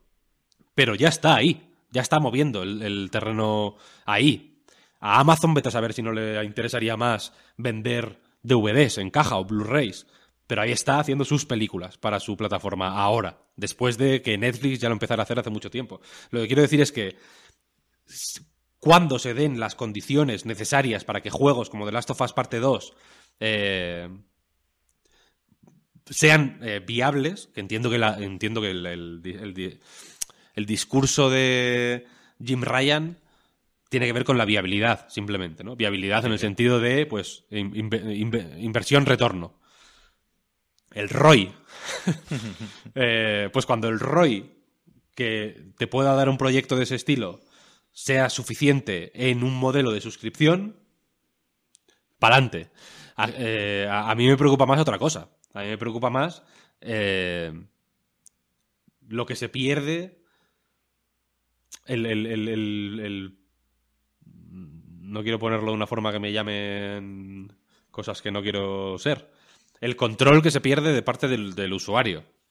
Porque aquí, aquí lo que estamos es, pues bueno, dejándonos enganchar a la metadona al final. Y, al fi- y- y estar pues pagando por cosas que no queremos, en realidad. Igual, igual que pasa con Game Pass, y, eh, y- saliendo de Game Pass, ¿no? Para que no me digan que Víctor Maletines, tal, no sé, no sé cuál. Igual que pasa con Netflix, ¿no? Hay, una, hay un tipo de usuario que yo creo que a Netflix hasta le interesa. No sé si habrá estudios en, en Netflix eh, internos a, ni- a nivel de esto, pero hay un tipo de usuario en Netflix que al mismo tiempo desprecia Netflix porque es una mierda, porque eh, eh, ahora solo financian realities y, series series de mierda y, tal y no sé cuál, pero que lleva pagando Netflix años y años y años y la versión HD para ver la- las cosas a 4K, ¿sabes? Quiero decir que es un usuario que puede tener una opinión negativa o, incluso expresar eh, opiniones negativas en redes sociales, etcétera, etcétera, eh, al mismo tiempo que religiosamente pagas un Netflix, que a Netflix al final es lo que le importa, quiero decir, lo que, lo que eh, a eso es a lo que voy. En los los lanzamientos, los juegos, los, los juegos premium, ¿no? Los, un Returnal, un Ratchet, un Miles Morales, lo que sea, tienes que lucharlos uno a uno. Son juegos que se pelean. Eh, son partidos que se ganan de poquito a poco. Pero en una suscripción tienes el partido ganado ya. A un año vista. ¿Sabes? Sí, sí. Por lo menos. Cuando. yo- que- esto que sale en junio. En junio. En junio tienen mm, 30 millones de suscriptores a un año. Pues en, en- en marzo. Marzo. Entre. Bueno, entre marzo, abril y, y julio, agosto. Te sacan dos, tres juegos que te interesen, o te hacen dos, tres movimientos que te interesen, y otro año. Para adelante, ¿sabes? O, o, eh, o sea, es lo que pasa con Game Pass, quiero decir, yo no me voy a suscribir de Game Pass. Yo tengo opiniones sobre Game Pass, ¿eh? Game Pass creo que eh, empezó muy fuerte y está un poco ahora como el caballo de Radan en el Den Ring, ¿sabes? Ahí Y si como... lo está, ¿No? Un poco, un poco como arrastrándose, con la lengua afuera. No, Que- hoy, met- y- si meten el Weird West, ¿eh? Lo- ¿Ah, sí? No, no, no, no. No. Van- eh, obviamente, ob- obviamente van metiendo juegos, ¿no? Pero, pero no puedes eh, decir a Jim Ryan, oye, Jimbo, me cago en tus muelas eh, y en tu pelo mal peinado por no meter el God of War Day One y ahora conformarte con el Weird West. ¿Sabes lo que quiero decir? O sea, que aquí, Hay aquí meses está... y meses en Game Pass también, claro. Por eso, por eso, por eso, que, que el Game Pass va también a su manera. Quiero decir que aquí la situación es compleja para todos, evidentemente. Sí, pero yo lo que digo, y sin querer defender a nadie y, y sin querer dar la razón a nadie, porque yo cuanto más lejos de la suscripción y el servicio, pues mejor, a mí dame la cajita. Y si puede ser 60 euros en vez de 80, pues te lo agradezco. Pero bueno, si no, ya veremos, ves, ya ya veremos, ya veremos cómo lo hacemos, ¿no? Pero que es, es- tentadora la comparativa y hay que hacerla porque compiten por ese espacio mental y por, por, por la guerra del concepto, como decías, Víctor, y por el mercado, en definitiva, pero que las situaciones son muy distintas. Y, y el ecosistema que tiene Microsoft con Windows no tiene nada que ver con que a Sony le apetezca sacar el God of War en PC dos años después o tres años después. Entonces, es que no es lo mismo. Para Microsoft, Game Pass es, aunque Phil Spencer diga que no, que le gustan mucho las tiendas y los juegos en físico, los cojones. Yo no puedo comprar el Psychonauts físico porque a Microsoft no le interesan los juegos físicos. Y porque Halo Infinite no se puede jugar con el disco solo. Eh, entonces, Game Pass es el principio y el fin de la apuesta de Microsoft. Con algún matiz, vale, tampoco nos enfademos. Pero que, que es un antes y un después en Microsoft, el Game Pass. Y, y- y esto, el Spartacus de los cojones, para Sony es, bueno, a ver si le puedo sacar 5 o 10 euros más a este por el Plus. No es un cambio de paradigma en absoluto. En absoluto. Lo puede llegar a ser, ¿eh? Y Jim Ryan también deja abierta esa posibilidad, dice que la industria cambia muy rápido y que sí, que nadie dude. O sea, lo que no se puede hacer, esto lo dije también en su momento, lo que no se puede hacer es dar marcha atrás. Tú no puedes dar el Ragnarok Day One y después con eh, lo próximo de Naughty Dog decir, no, este no. Con lo cual, tampoco es muy inteligente precipitarse. Ya está a tiempo de o sea, si la situación lo requiere, que nadie dude que Sony sacará sus juegos Day One en el Plus. Pero de momento, ahora mismo no, no es fácil mismo, comprender que no le, no le merece la pena o, o no lo no, necesita. Ahora mismo no lo requiere la situación, evidentemente. Por- pero porque, o sea, falta de pan, quiero decir. Mm, Si miras las cifras de ventas, los porcentajes de juegos vendidos en en Play 5 siempre son muchísimo mayores que en, Por eso. que en Xbox. Los juegos first party de de, de Sony, bueno, mm, fenomenal. Lo tienen, ya- quiero decir, lo tienen ya calculadísimo para que vaya aquello en- rodando. Sí, sí. Y, y va tan y, y va, o sea, y va tan rodando como puede, no como les gustaría, evidentemente, ¿no? Porque ob- obvio que, que la falta de consolas, eh, pues les ha picado. eh, pero bueno, que la situación es la que es, quiero decir, de, de estar en una posición de de resistir, pero a ver hasta cuándo. Sí, sí. Y el Game Pass todavía no está en su forma final, ¿eh? Que yo creo que Starfield marcará un poco una nueva etapa. Después, el siguiente, el de Scrolls, como alguien decía en el chat que te voy a contar. Lo de Activision, pff, ni, ni lo puedo imaginar todavía, ¿no? Pero todo esto irá evolucionando, claro. Es una apuesta a largo plazo en, en, en ambos casos. Iba a decir algo para terminar y no me acuerdo. Fíjate.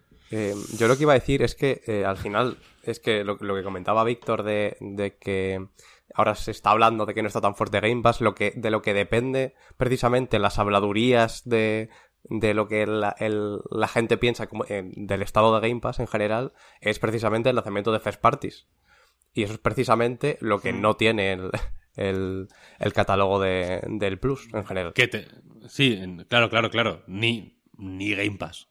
En realidad, eh, ha habido. Ahora, quiero decir. Ahora mismo, alguna, claro, claro, por eso. Pero antes de Halo Infinite tampoco hubo muchos y después de Halo Infinite no ha habido nada. Psychonauts, Eh, tío, no lo juego nadie. me cago en Dios. Cuando, cuando las haya, que las va a haber, porque quiero decir, este año, a falta de que Starfield se vaya a 2023, mm, que, No lo digas, Víctor, no lo digas. que bueno, ojalá que no, eh, ojalá que no, yo le tengo muchas ganas. Pero tienen bastante en la recámara Microsoft, quiero decir, y, y tienen un futuro que creo que es eh, muy prometedor eh, en- en- a nivel de, de la- de lanzamientos puros y duros, simplemente porque, bueno, ahora se ha dado la, de la circunstancia rara de que Death, Deathloop, por ejemplo, o Ghostwire Tokyo salieron en, en Play 5 solo, pero están por llegar, todo lo de Bethesda, etcétera, creo que es lo, lo, eh, nosotros en concreto creo que lo, lo infravaloramos, pero tiene un tirón eh, fuerte. Pero vaya que cuando entiendo que esto va por tracas, ¿no? No se puede no puedes mantener un nivel no puedes ir al 11 todo el rato siendo Microsoft, por mucho que yo piense de verdad que que están perdiendo, o sea, que están quemando billetes a un ritmo bestial, entiendo que, que, que hay momentos de traca.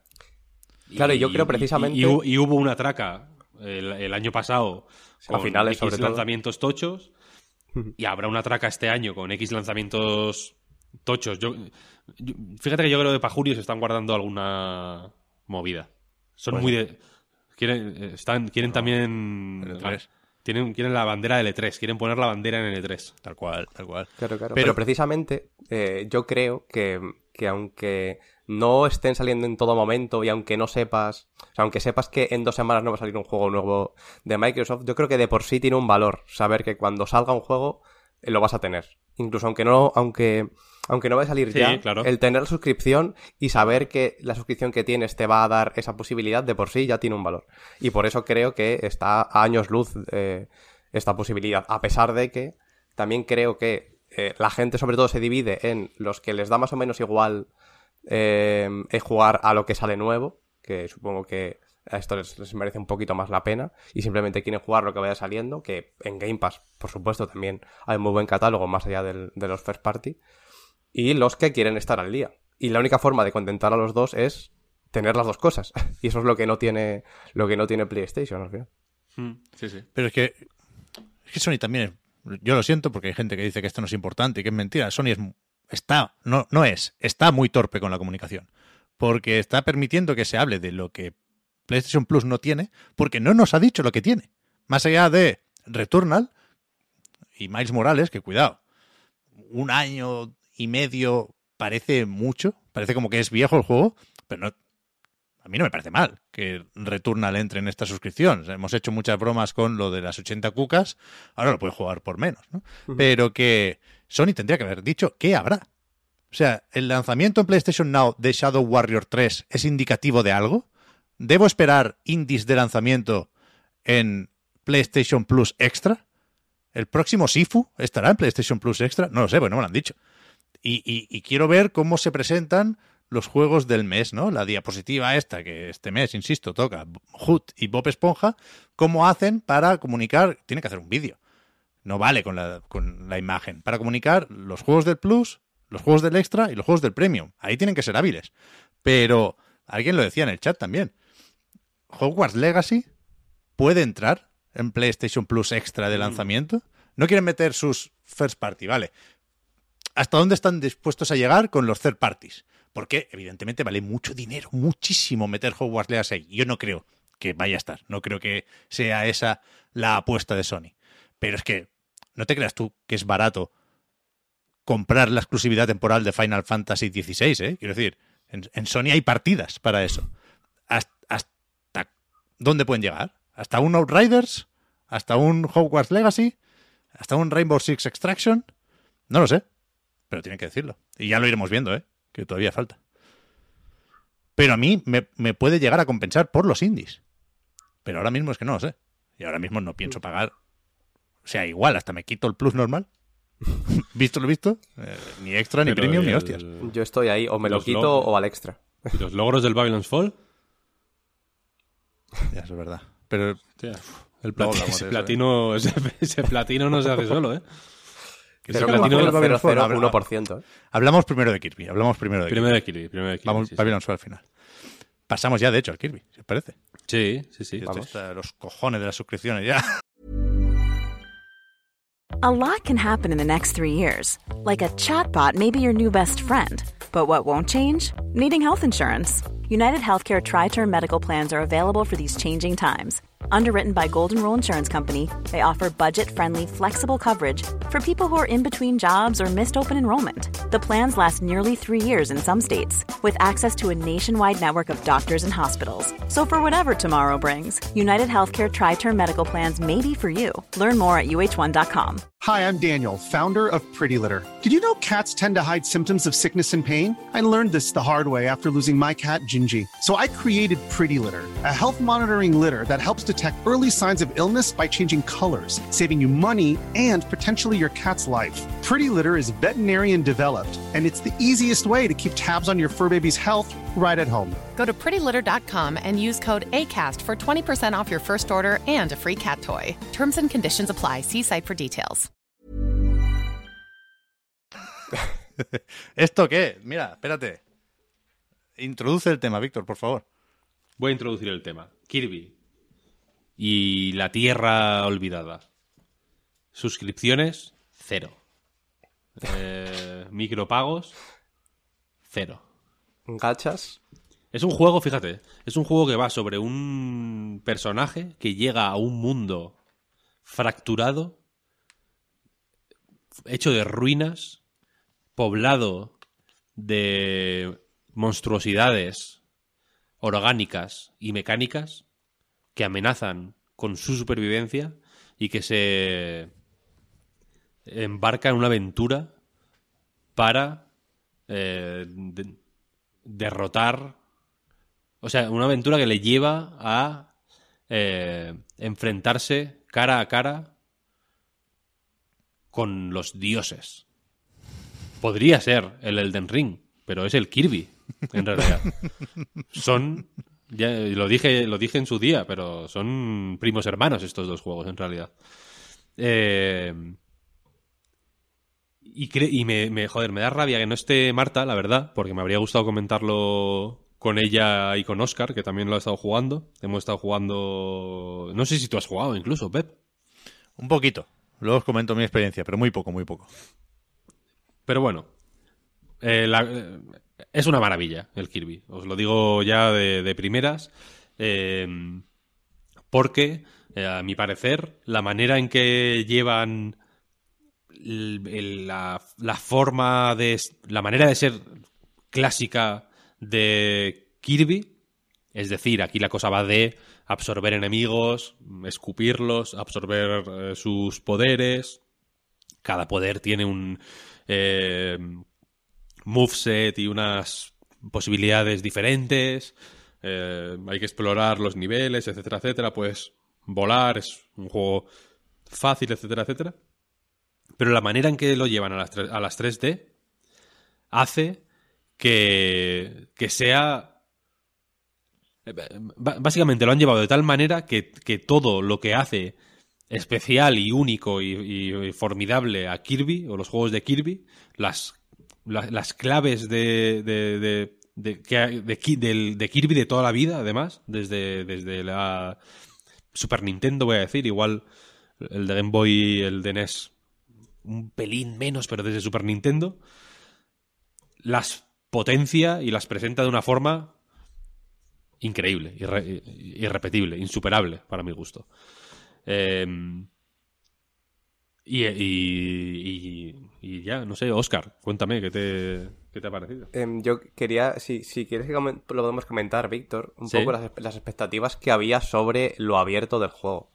La gente, y, y yo estaba un poco ahí también, y no sé si vosotros también, lo veía al principio sobre todo más equivalente a un Mario Odyssey. Puede ser en lo abierto que podía parecer. Sí que es verdad que no se veían claramente los límites de los, de los niveles. Sí que es verdad que a lo mejor yo no pensaba que tanto, pero más de lo que ahora es, sí que me lo veía venir. Pero en ese sentido, si seguimos comparando con, con Mario, lo veo más como un eh, 3D World, más o menos, ¿no? Al final son niveles en 3D que tú vas avanzando por ellos, pero tienen un inicio y un final, como tal, ¿no? Sigue siendo lineal.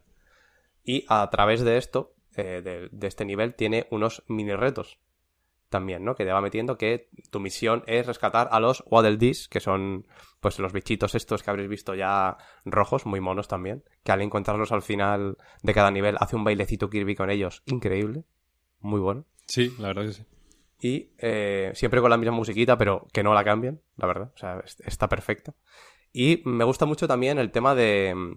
Que es una cosa que también te, te ha gustado mucho, Víctor, lo del el, el diseño de Nintendo, ¿no? Eh, los detallitos en general. Yo recuerdo, eh, fíjate, no sé si lo comentaste hace poco, pero estoy seguro de que lo comentaste en su momento con Mario Odyssey en 2017.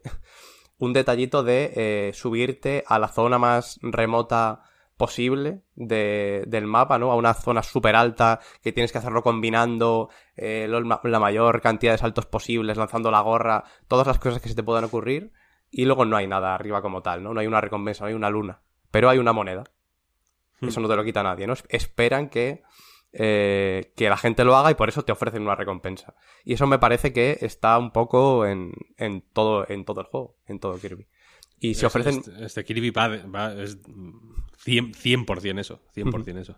Sí, se ofrecen muchas recompensas más allá de, de este ejemplo eh, particular, que lo hay eh, como tal, a través de los propios retos que tiene cada nivel de los, de los Waddle Dees, ¿no? Que siempre, por cada reto que consigues, te dan uno, uno de ellos. Que luego esos te sirven para desbloquear cosas en, en la aldeíta que tienes, ¿no? Que luego ahí puedes mejorar tus, puedes mejorar tus armas, puedes comprar objetos, puedes conseguir eh, potenciadores, mm, se desbloquea una arena incluso más adelante. Eh, y bueno, eh, me gusta mucho también cómo están planteados, porque te proponen cosas, lo comentábamos el otro día en el line y buscando más, más referencias, me recuerda a una cosa del God Remains of Edith Finch, que diréis que tiene que ver una cosa con la otra, pero una cosa que me gustaba mucho es que los trofeos del God Remains of Edith Finch son eh, retos que te planteas tú para ti mismo, ¿no? Que dices, eh, joder, estoy aquí, no sé si recordáis la parte esta que es como de cómic, que es como una escena de, de Sí. terror a los... a- Con el años- bate y tal. Eso es. Y hay una parte en la que bajas a un sótano con un billar.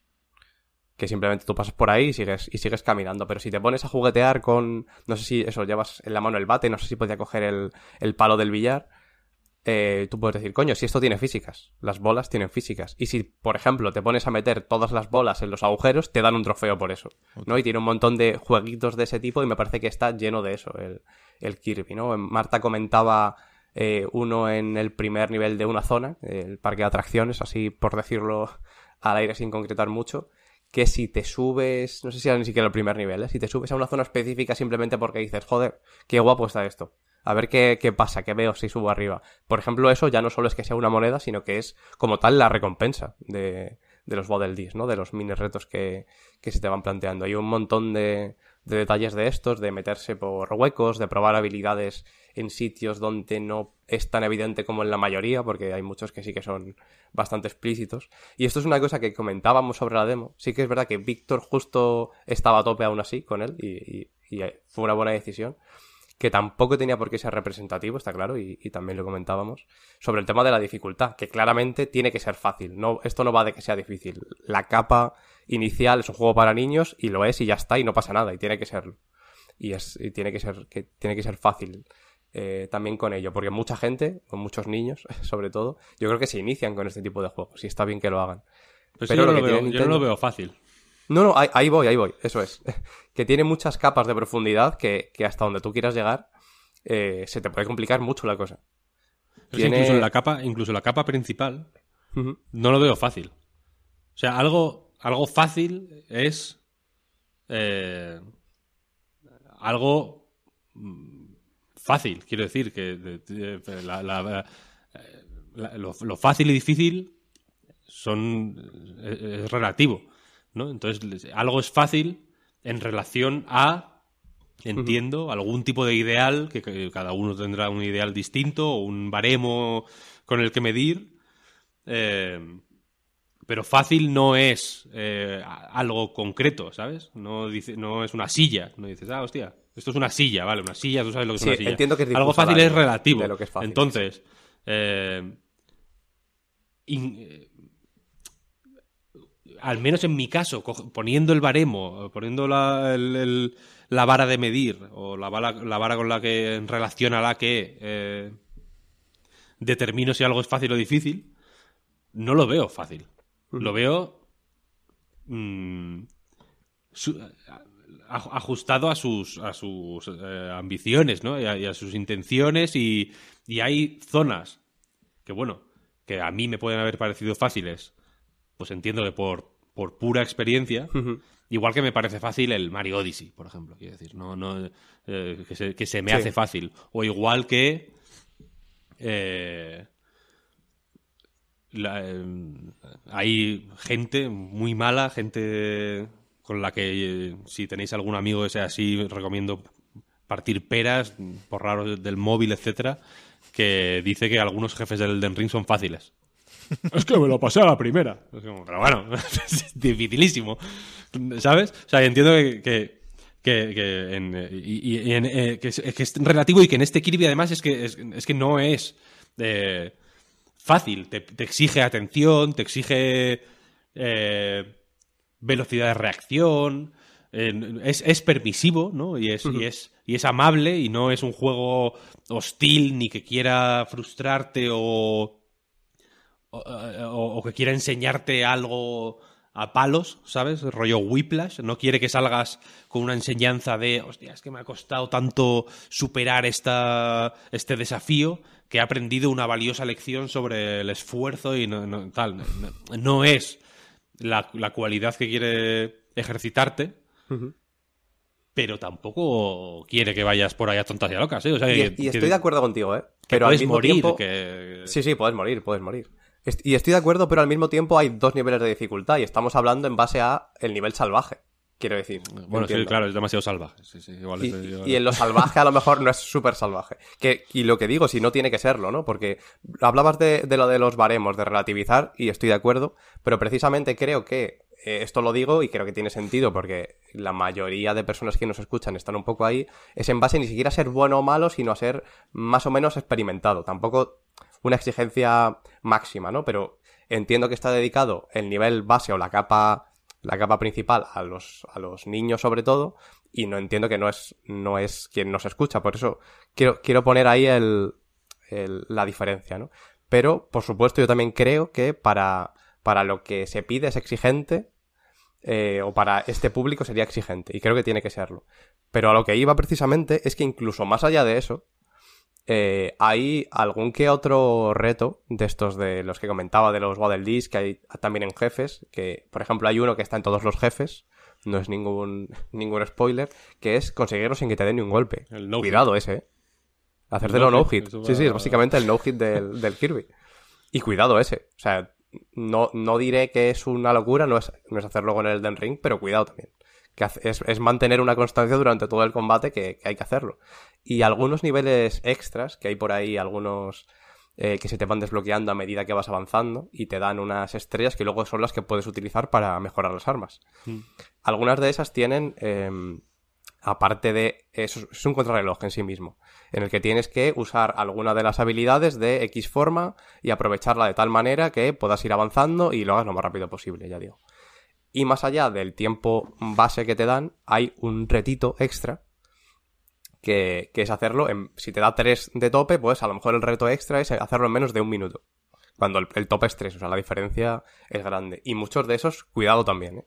Que luego la, la, la sí, recompensa en sí, sí es, es, absurda. O sea, son 50 monedas que las consigues en, yo que sé, en un minuto por, el, por un nivel cualquiera. Pero ya te ponen ahí la posibilidad, ya te ponen ahí el reto. Y también me parece, me parece interesante. Sí, o sea, los Kirby siempre tienen este plus eh, de complicación a mayores para quienes quieran eso. Entiendo que saben que la, que, no, que, no, solo lo juegan eh, niños pequeños. Uh -huh. en, el, en el Kirby Star Allies sacaron un, eh, un modo como extra spicy de dificultad para el, para el boss rush, me parece que era, que telita, ¿eh? eh o sea, telita de verdad, es, es difícil, eh, eso, eso, sí es difícil, eh, pero, pero este efectivamente no es tanto la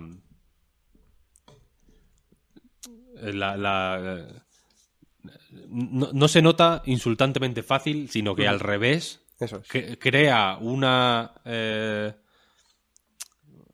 unas condiciones que posibilitan que te centres en las cosas guays del juego, que es eso, ver cómo reacciona tal cosa si le das con tal habilidad, eh, sorprenden, sorprenderte cuando eh, yo qué sé, cuando cortas hierba y sale una cosa concreta, que, que te estés fijando a ver dónde puede haber un caminito secreto, si rompes algo y aparece un huequito y te puedes meter, o si hay una bomba y a ver qué caminito abre, o si... Uh -huh. eh, o, o, o, llegar a tal sitio con tal habilidad para romper una, una piedra que hay con la bomba, por ejemplo.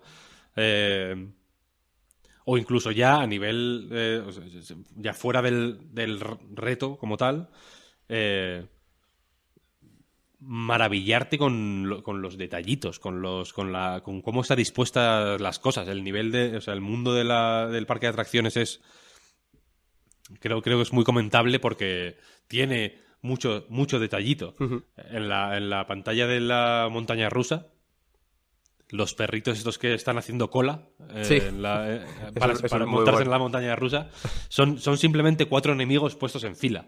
Uh -huh. y que no, no, te atacan, porque normalmente te ven y te atacan. Estos no te solo atacan. te atacan si te cuelas. No sé si te has dado cuenta de Si eso. te cuelas, si te cuelas, te van a, van a por ti. Sí, sí.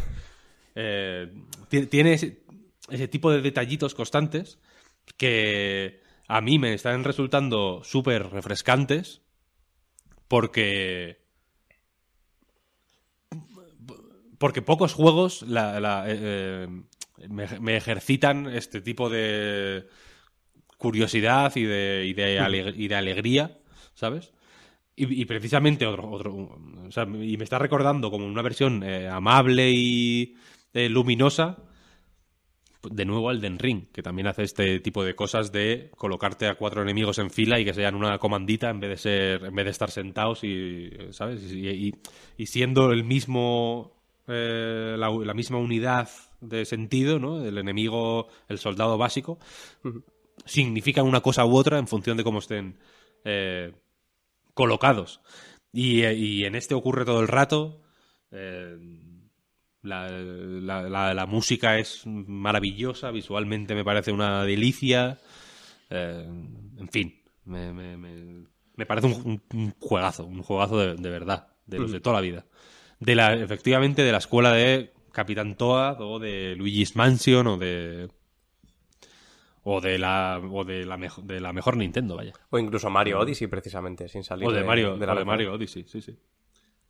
Tal cual. Yo quiero saber cómo lo ha ¿En vivido Pep. en ese saco lo metéis? Yo he jugado muy poco. Mira, voy a, voy a contar primero lo que he hecho y así sabéis lo que no sé más que lo que sé. Vale. Yo estoy jugando con mi hijo porque le- me vio con la demo, le gustó y no conocía a Kirby porque no es seleccionable. Podría haberlo sido si el DLC se hubiera hecho de otra forma, un poco mejor. En Mario Kart 8 Deluxe. Entonces, mi hijo ha descubierto ahora Kirby y quiere jugar a Kirby. Y estamos con el modo a dúo, creo que se llama. Y, y aquí el problema que tengo es que, claro, no creo que se pueda hacer de otra forma, ¿eh? No es esta mi crítica del juego. Pero a veces cuando hay en el cooperativo un protagonista y un acompañante, se generan estas fricciones. Porque supongo que la idea es que, en mi caso, el padre sea Kirby, que es quien dirige la partida, ¿no? El otro eh, es quien mueve la cámara, el otro tiene que seguir a Kirby, y el, el hijo sería el Waddle pañuelo. Creo que se llama así, porque lleva un pañuelo en la cabeza. ¿Qué pasa? Que el Waddle pañuelo es un parguela. Y mi hijo tiene ya cuatro años y medio, eh, le falta calle, pero tonto no es. Él quiere a Kirby. porque es el que se come el puto coche. Entonces, yo no soy todavía lo bastante buen padre en ese sentido. Yo, a mí todavía me puede lo del gamer clásico y yo quiero mi puta partida y quiero eh, explorar todos los rincones de la pantalla y, y estoy en ello, ¿eh? Y, y- y lo, aprenderé encantado. Pero todavía no sé, as- no sé ser acompañante en un juego. Entonces, controlar a Waddle y Pañuelo me está tocando un poco las narices. Es que, ¿Por pero es que está, está pensado para eso, tío. Está pensado para eso. Tu hijo Pero tiene tú- que ser Kirby. Claro, claro, claro, yo no se lo voy a discutir, evidentemente. Eh, tra- transfórmate tú, eh, juega tú al juego divertido. Y yo ya, de- eh, mi, mi, mi procedimiento es, primero, yo pensé que haría trampas con eso y no, estoy respetando las normas. Primero juego una pantalla en cooperativo con mi hijo y luego la completo yo solo por la noche en la cama. ¿Sabes? Y ahí pillo Ah, pues, los buena, cinco buena. tulipanes, pero no avanzo más que eso. Yo pensé que haría trampas y que avanzaría más para hablar hoy, pero no, estamos todavía... O sea, vamos ahora a por el centro comercial, que entiendo que es la batalla con el gorila, ¿no? Que estaba en la demo ya. Sí. En el primer mundo, vaya. Es. Hay una, hay, bueno, hay dos pantallas en el centro comercial. Una Vale, Sí, bueno, contra el gorila y otra eh, antes. Pues no, la primera. La última que hemos hecho es una que te persigue la piedra. Un Sí. gigante Buenísima. rodando. Que La tienes que ir rápido para activar un interruptor. Está bastante guay. Al final la demo era, creo que como una especie de remix de todos los niveles de- del primer mundo, más o menos. Vale. Entonces, empiezo a ver esas capas que no vi muy claras en la demo, pero todavía me pregunto y, em- empiezo, o sea, desde luego veo desde el minuto uno el, encanto del juego. ¿eh? A mí la música no me gusta, todo el mundo habla muy bien de la música, a mí no me gusta.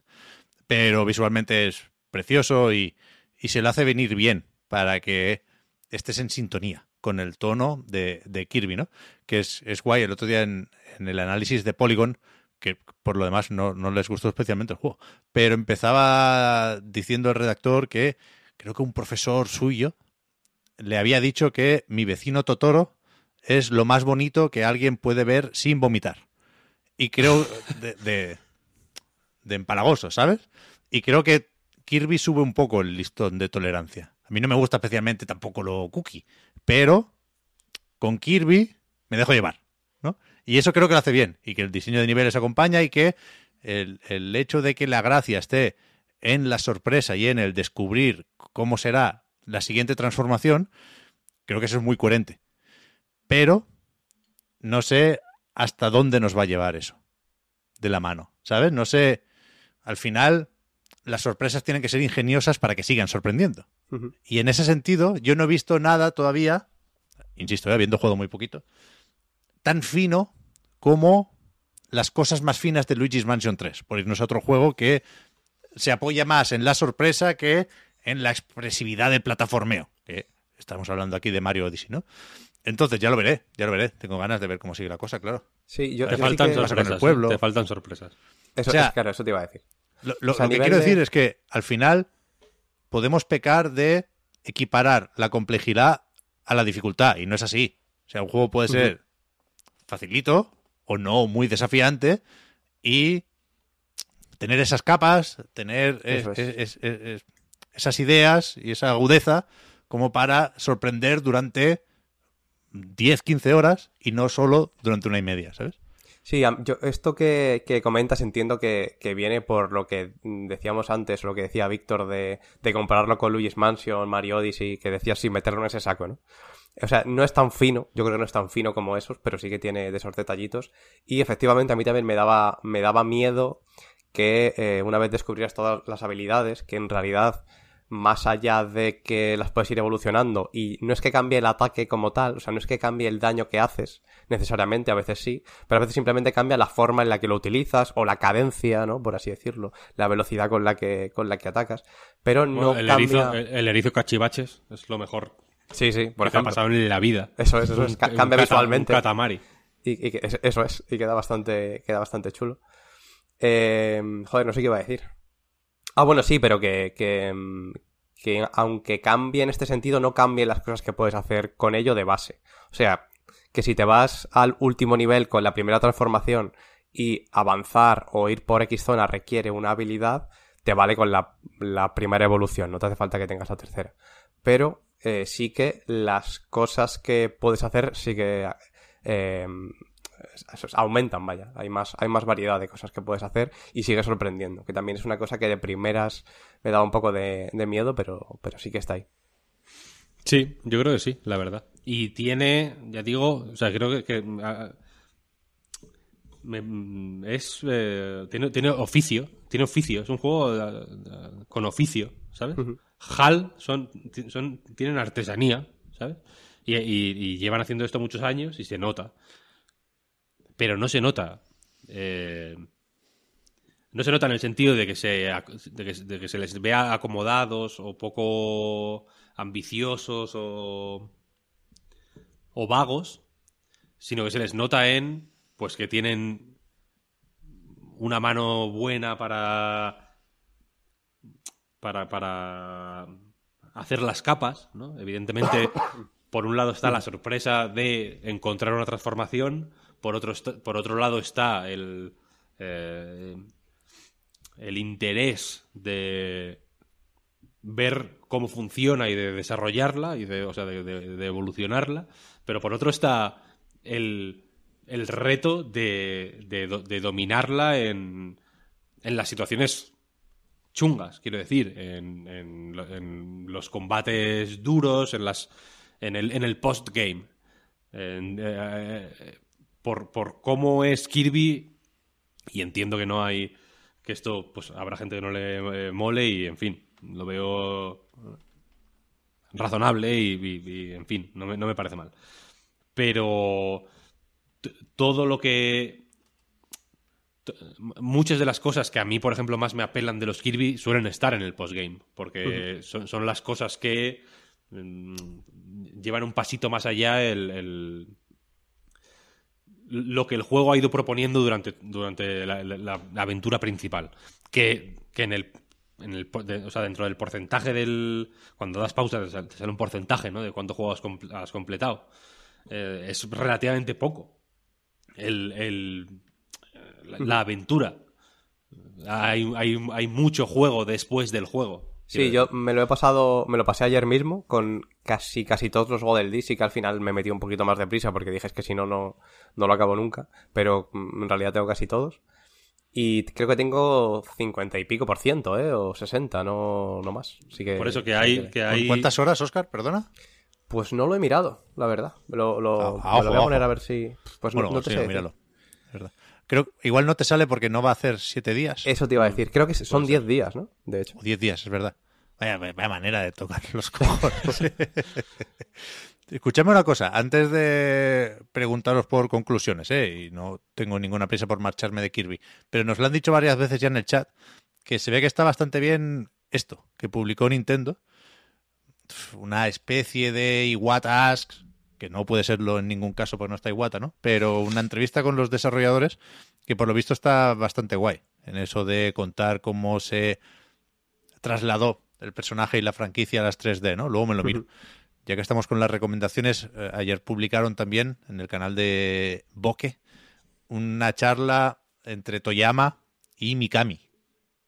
O sea, creador de Resident Evil y creador de Silent Hill, que tiene que estar bastante guay, con sus cervecitas ambos. No, no me lo he visto todavía, pero lo tengo para ver este fin de semana. Está muy bien esto de que nos cuenten cosas los desarrolladores. Ya. Eh, lo, lo puse hace una semana y pico en, en A Night, de hecho. Está, Sí, sí. Este Tasks. Está, está interesante. Hablaban, por ejemplo, me parecía curioso, que uno de los problemas que tenían con Kirby es que es demasiado redondo. O sea, literalmente eso era un problema porque no ah, puedes, se puede dar la situación de que no sabes bien hacia dónde está mirando el personaje. Simplemente por eso, por lo redondo que es, ¿no? Como que te falta perspectiva. Pero bueno, yo creo que lo han, lo han apañado bien. Eh, lo he mirado y sí que eh, me corrijo porque te- tengo más de lo que pensaba. Yo creo que justo antes de acabar eh, se me subió mucho con el final el porcentaje. Tengo un 73%. Ah, bueno. Pero bueno. eh, y he hecho, pues, un, no sé, algo más de 15 horas, yo creo. Y creo que lo he jugado lento. Ya digo, yo creo que es más o menos corto. En general, muchísima gente se lo ha pasado en, en el fin de semana, de hecho, del viernes que salió. Pero yo estimo 15 o 15, 20 horas teniendo en cuenta, ya digo, que he, intentado ir consiguiendo todo. También todas las estrellas, menos en el último mundo. Así que está bien, está bien. Es cortito, es ligerito y, y es lo que tiene que ser. He- Y- He puesto, Sí, puesto di- lo de, perdón Oscar, lo de la entrevista a los desarrolladores, que para quien no esté viendo esto en formato vídeo, eh, está en nintendo.es, ¿eh? no hay que buscar mucho, está traducido, o como decía Oscar, en items.com tuvo noticia. Y lo decía porque yo con la demo me preguntaba, o con la demo, o, o después del direct, que no sabía si HAL había hecho un, un salto cualitativo con este juego, ¿no? Como estudio, como eh, bueno, pensando en qué tipo de proyectos se puede permitir, ¿no? Y yo creo que, aunque sea el juego más o menos corto, sí hay un salto para Kirby y para HAL, evidente. Evidente, en, en- en- todo, en ambición, en recepción y seguramente en ventas. Y creo que se ha revalorizado bastante la franquicia Kirby esta última semana, ¿eh? Quiero decir, Pero no que hay que dudar, no hay que que dudar no- de, de una secuela directa de esto. ¿Sabes? Que Kirby es muy de, de probar, de pincel arcoíris y de aprovechar, de que le toque demostrar las virtudes o intentarlo por lo menos, después con cada pantalla táctil o cada control gestual va la cosa de una manera u otra, eh, se, se- se tiene que sacrificar un poco por el hardware, incluso Kirby, ¿no? Y yo, yo creo que ahora ya no. Yo creo que el Yo- próximo pero- Kirby será este, la secuela de Kirby and the Forgotten Land. Aquí, mira. Hay- mucho Nintendero de pacotilla, ¿eh? En el mundo. Os- os- Empezamos os- bien, os- ¿eh? Os lo tengo que decir. Voy a hacer un pequeño rant. si ¿Vas no a, importa. repartir carnés, Víctor? Voy a repartir carnes, venga. Hay mucho Nintendero de pacotilla en este mundo. Tú lo sabes, ¿eh? Tú lo sabes que pa- para mí el, el, ca- el carné, el carné de Nintendero es la 3DS. Los haters de la 3DS, que ahora eh, dan palmas con las orejas con la Switch, fake. Fake. Yo soy hater de 3DS, ¿eh? Tú eres hater de 3DS, lo sé. Por eso te lo estoy diciendo a ti. Menos por el Kitty Icarus Uprising, que hace poco cumplió 10 años y es el mejor juego que ha hecho Nintendo en este, en este tiempo. A mí Y me, quizá- las manos. Después de Zelda, después de Breath of the Wild. Y quizá el mejor juego de la historia. El segundo mejor juego de la historia. Probablemente. Eh, Probablemente. pero eh, Kirby se está revalorizando estas últimas semanas, efectivamente, pero como todo. En Nintendo, de alguna manera. Eh, pero porque Kirby ya era así en 3DS. Kirby, efectivamente, es muy de la, de la experimentación. Entiendo que Star Allies era un poco el, el experimento de eh, Switch, porque era muy multi, etcétera, etcétera. Pero este es equivalente a Planet Robobot o. eh, o el otro que no me, acuerdo, los Nintenderos, incluso, incluso con carné podemos eh, pecar de mala memoria. Eh, Triple Deluxe. Sí me acuerdo, sí me acuerdo. No, no, me, no me lo tengáis en cuenta. Eh, a lo que iba. Que, que, evidentemente sí es cierto que ha habido siempre el Kirby experimento y el Kirby real, quiero decir, pero incluso los Kirby experimentos son la hostia, ¿eh? en realidad. Eh, está el laberinto de espejos, que es un Metroidvania de pronto en la Game Boy Advance. Está el Epic Yarn, por ejemplo, es buenísimo, buenísimo.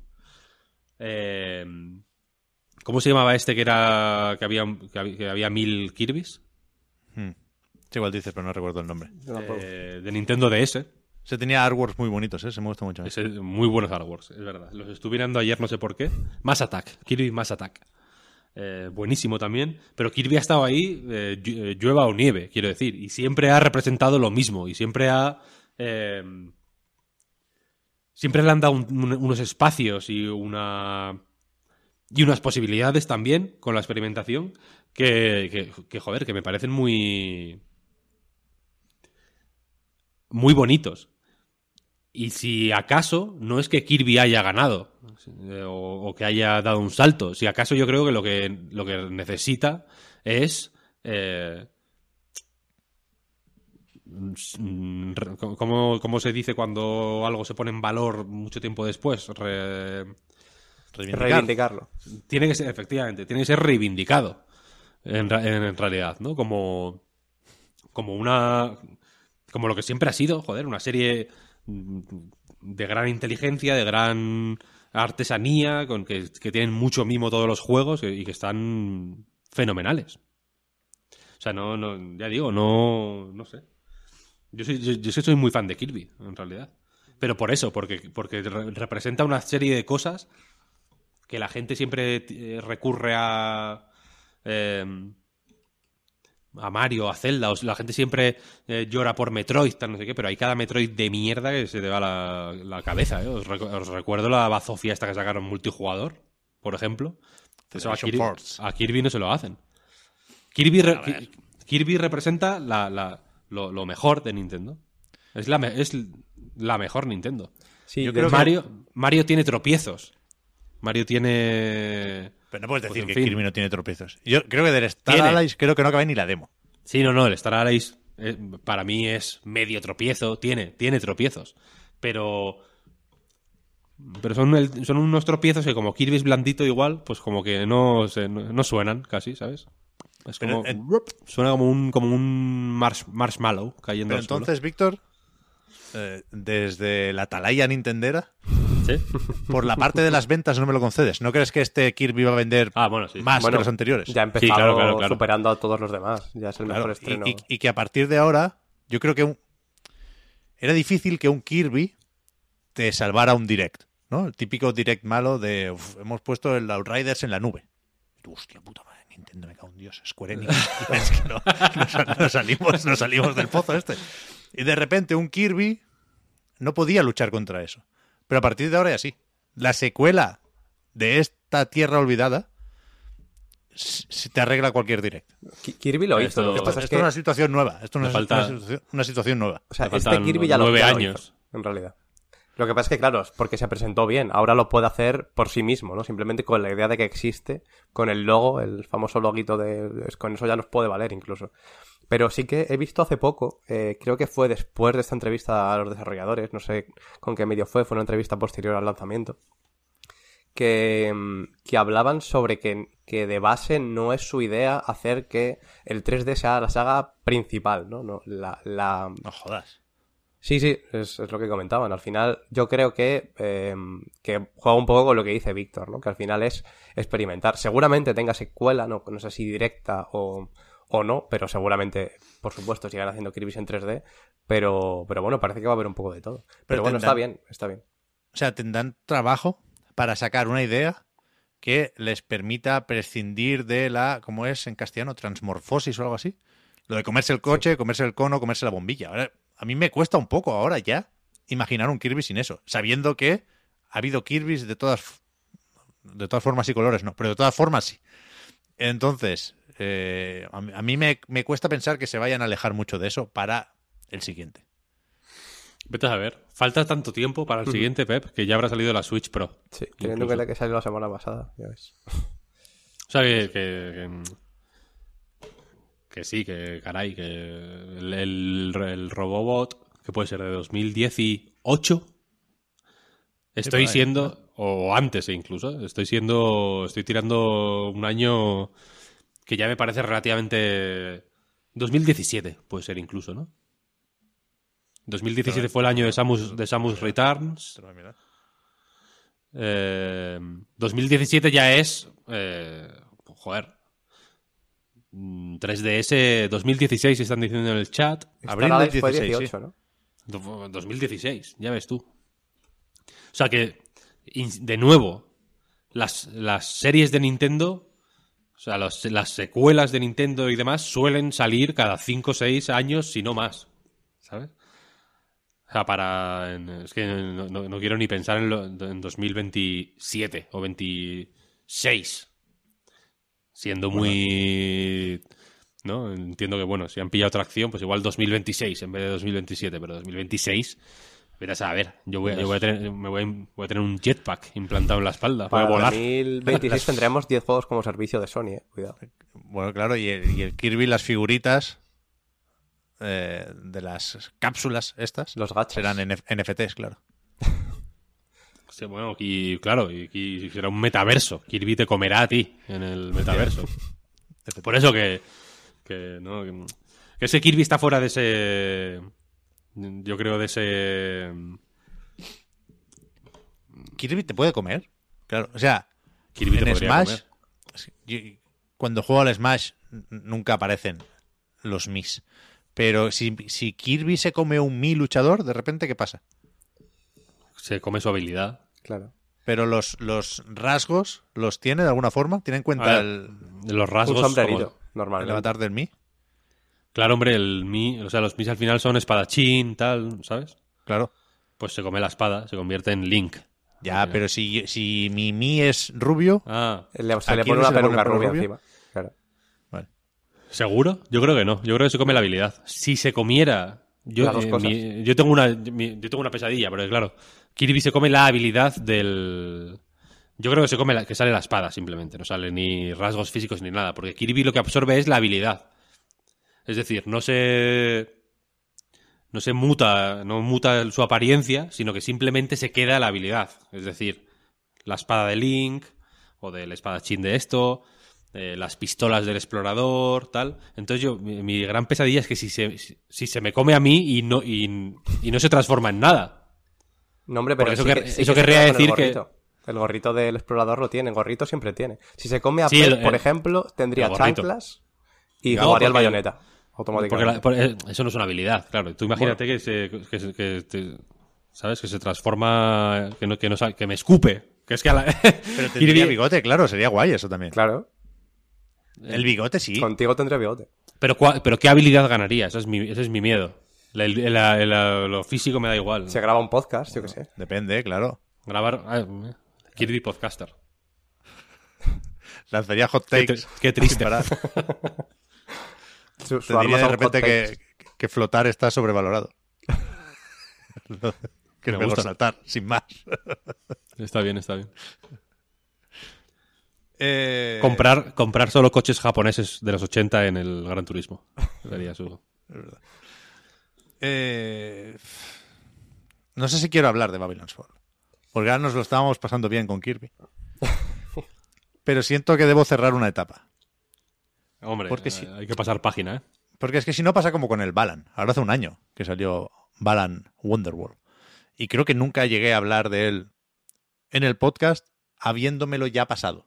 Recuerdo haber comentado la demo, pero, pero no, no hablé de cómo me cambió Yuji Naka. Otra vez.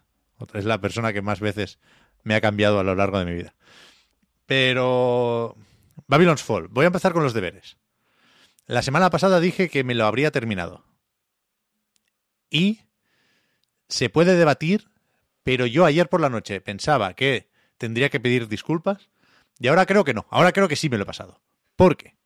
Yo terminé la campaña de Babylon's Fall. Hay una serie de misiones, te van dando, además, en el caso de PlayStation 5, puestos a concretar, te van dando trofeos a medida que completas cada mundo. Y yo tengo el trofeo, el último trofeo que te dan por hacer eso. Pero creo que no había títulos de crédito. Supongo que los podrás ver desde el menú.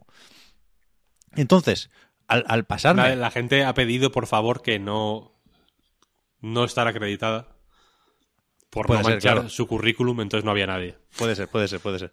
Pero entonces me salió otra campaña. Y yo pensé que sería un epílogo. Y que en dos ratos, pues ya la habría completado también. Resulta que no, que es una campaña bastante larga. Con sus nuevos personajes, sus nuevos jefes y tal cual. Pero ayer descubrí, ayer estaba a las 3 de la madrugada diciendo, va, es que prometí que me lo pasaría, tal y cual. Y cuando me rendí, cuando dije, no, no puedo seguir con esto, miré en la página oficial y vi que esa segunda campaña la habían añadido ya con la versión 1.1. Con lo cual, eso ya es como servicio. Eso ya entra en el futurible análisis de Babylon's Fall dos puntos un año después. La Con lo versión- cual- la Versión 2.0. Claro, yo creo que he hecho los deberes. Me he pasado la historia de Babylon's Fall. ¿En qué punto estoy ahora? Ahora voy a sacarme el platino. De hecho, eh, llegué a pensar que para hoy podría enseñar el platino de Babylon's Fall. No es el caso. No es el caso todavía. Pero poco falta, ¿eh? Mira. Hostia, cómo se refleja esto. Me faltan Yo tres no veo, trofeos. No veo. ¿Tres trofeos? Porque. Claro, uno es el platino. Que son el de mejorar un artefacto a nivel 3, el de mejorar una armadura a nivel 10. Ya tengo la espada mejorada a nivel 10. Y conseguir 100 objetos legendarios o algo así. Que es. En dos tardes me lo hago. Entonces. ¿Qué me ha llevado a querer sacarme el platino de un juego terriblemente malo? Vaya esto por delante. Que, nadie se piense que en algún momento de mm, mi discurso voy a querer recomendar Babylon's Fall. No lo compréis. Es una mierda de juego, no tiene ningún recorrido, no vais a encontrar partidas, jugar solo es todavía peor que jugar con gente. Eh, mal, muy mal, un desastre. Eh, eh, no es tocado y no sé si hundido Platinum Games, Square Enix a la deriva, un drama todo. Es un juego deprimente, ya lo dije. Deprimente es la palabra aquí, no es una exageración. ¿Qué pasa? Que un poco por los loles, un poco por querer explorar tierra virgen, ¿no? Un viaje hacia el conocimiento, un poco de masoquismo también. ¿Para qué engañarnos? Pero yo quería intentar comprender qué ha pasado aquí. Entonces me fui metiendo un poco, pues eso, el corazón de las tinieblas, ¿no? Y he llegado a tolerar Babylon's Fall. Es decir, Pero es un Antes- poco es como cuando estás en la cama incómodo y al final simplemente te acostumbras. sí, y un poco síndrome de Estocolmo, o sea, todo por las razones equivocadas, ¿eh? Pero antes había solo desprecio y ahora hay una relación entre Elden Ring, eh, Elden Ring no, Babylon's Fall, me confundo siempre, no sé por qué, entre Babylon's Fall y yo. No, no es una relación necesariamente bonita, pero es una relación, es un vínculo. Entonces, no voy a decir que sea experto en Babylon's Fall, porque intenté mirar cosas en la wiki que no conocía y la wiki no está hecha, evidentemente. Se empezó con la beta, pero está las secciones de las armas, que son las que me interesan, están coming soon. Pero, hostia, yo le he echado un rato, ¿eh? A este juego. ¿Cuántas horas? No lo sé. Pero ponle 20. ¿Solo? Bueno, joder, ¿cómo que solo? Buah, voy a por el platino yo también. Lo estoy abriendo ¿eh? ahora mismo. Ya- se puede- se- tengo el mando aquí. Estoy abri- up- updating content. Ahora mismo. Entonces, ¿cuál- por, por qué este cambio? Básicamente porque, eh, lo- bueno, he ido haciendo un seguimiento de Babylon's Fall en el podcast Reload. Yo, yo quería haber hablado hace un par de semanas y decía, no, pues que alguien menciona las escaramuzas y yo no sé lo que son y quiero descubrir qué hay ahí. O alguien me dice que hay unos combos en el modo técnico para las armas. Quiero descubrir qué pasa aquí. Efectivamente, el juego, aparte de ser malo con avaricia, eh, tiene una fe extraña en su propuesta y, por ejemplo, oculta cosas más o menos básicas para cuando ya te has terminado el juego, para el endgame. Igual estás 10 horas con la puta campaña, un suplicio de cojones, y después te dice, mira, ahora cada arma que te equipes puedes elegir si la quieres en el modo estándar, en el modo fuerte, más lenta pero más contundente, o en el modo técnico que te habilitamos aquí unos pocos combos, puedes hacer una especie de paradiña para rematar el combo con un ataque espectral que puede llegar a recordar un poco a un, un combo de Astral Chain, este que hacía así como, como un, un lazo con la cadena y, y- y el robotico. Hay homenajes a Platinum, pero pocos. O sea, este juego es de. No recuerdo nunca si es Sato o Saito, que me perdone, creo que es Saito. Sato. ¿Saito es? Sa- mm, Voy a, bus- voy a buscarlo. Es que Pues- hay, hay, hay una confusión ahí porque hay un Ken, Kenji Sato y un Kenichi Saito. Bueno, no sé. Pues el, el director de Metal Gear Rising, Revenge. Y hay como un pequeño homenaje. Hay un ítem, una espada que hace tajos así. Pero el tema es que es tan malo el juego que nada de esto importa. En, otros juegos de Platinum, pues los homenajes, pues hay un punto de complicidad y, son una parte importante de la experiencia. Aquí no, aquí la parte importante es eh, la desesperación. Y lo demás, pues bueno, son anécdotas que hay alrededor. Pero, pero, pero el juego se hunde todo el rato. Entonces, decía, lo que ha hecho que haya llegado hasta aquí es que en mi búsqueda por, insisto, intentar comprender es- este accidente, eh, este juego que no debería existir, no debería existir de ninguna forma, pues fui haciendo muchas cosas y iba un poco chetado.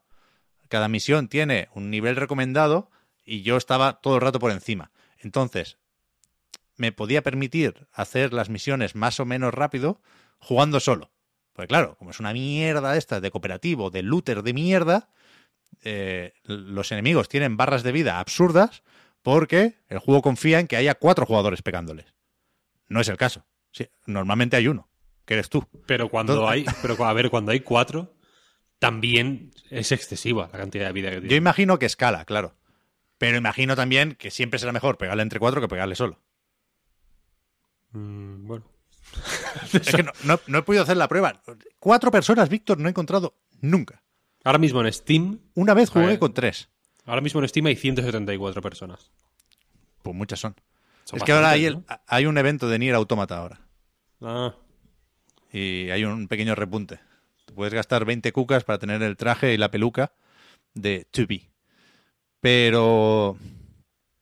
Pero el tema es ese, que es, que es un juego muy malo, que no tiene ningún sentido y que no funciona, lo mires por donde lo mires, porque la, la premisa es errónea, ¿no? Lo que pasa aquí, en esencia, aparte de que yo creo que la progresión a base de loot está totalmente agotada, nos hemos cansado ya 100% de los engramas y las reliquias y las mierdas en vinagre, se echa en falta otro tipo de progresión más definida por el jugador, seguramente, como hemos estado viendo con Elden Ring.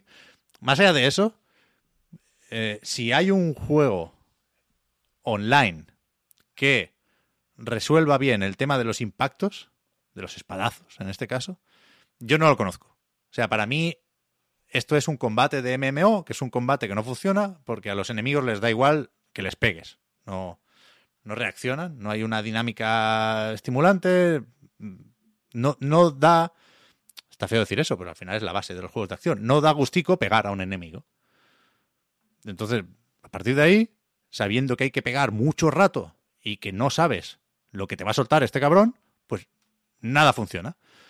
Pero es que tampoco funcionan las mecánicas que podrían haber estado en un juego que no fuera Babylon's Fall, ¿no? Babylon's Fall no iba a salir bien, insisto, por su premisa, por su componente online, hiciera lo que hiciera Platinum Games. Lo podría haber hecho un poco más bonito, ¿eh? Ahí tampoco hubiera pasado nada. Es feo el cabrón, o sea, es un suplicio todo el rato por varias cosas. Sie- Siempre hay más de una razón por dejar de jugar a, a Babylon's Fall. Pero aquí, aquí estamos. Digo que las mecánicas no funcionan, porque lo que tiene para darle una importancia artificial al, al loot es que tú te asignas cuatro armas en todo momento. Una para el cuadrado, que es el ataque normal, una para el triángulo, que es el ataque fuerte. No pueden ser la misma, ¿eh? Cada arma ocupa solo un slot. Una para L2, estoy diciendo así, y otra para R2, que son ataques espectrales, que son como invocaciones de esas armas que pegan desde los hombros, ¿no? Eh, y hay cuatro tipos de armas, ahora cinco, porque he metido hachas con una actualización. Pero hay espadas, arcos, martillos y escudos. Y cada arma hace una cosa distinta en cada slot. Es un poco complejo y en cierto momento parece que puede ser una, una buena idea, pero después te das cuenta que no. Por ejemplo, con el escudo, que es quizá el más peculiar.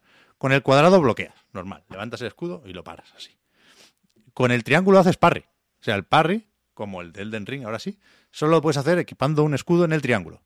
Y después, con el- la invocación del escudo, pues supongo que es más efectivo contra magia o puedes... Se hace un escudo grande que entiendo que protege también a compañeros de proyectiles enemigos, por ejemplo, ¿no? ¿Qué pasa?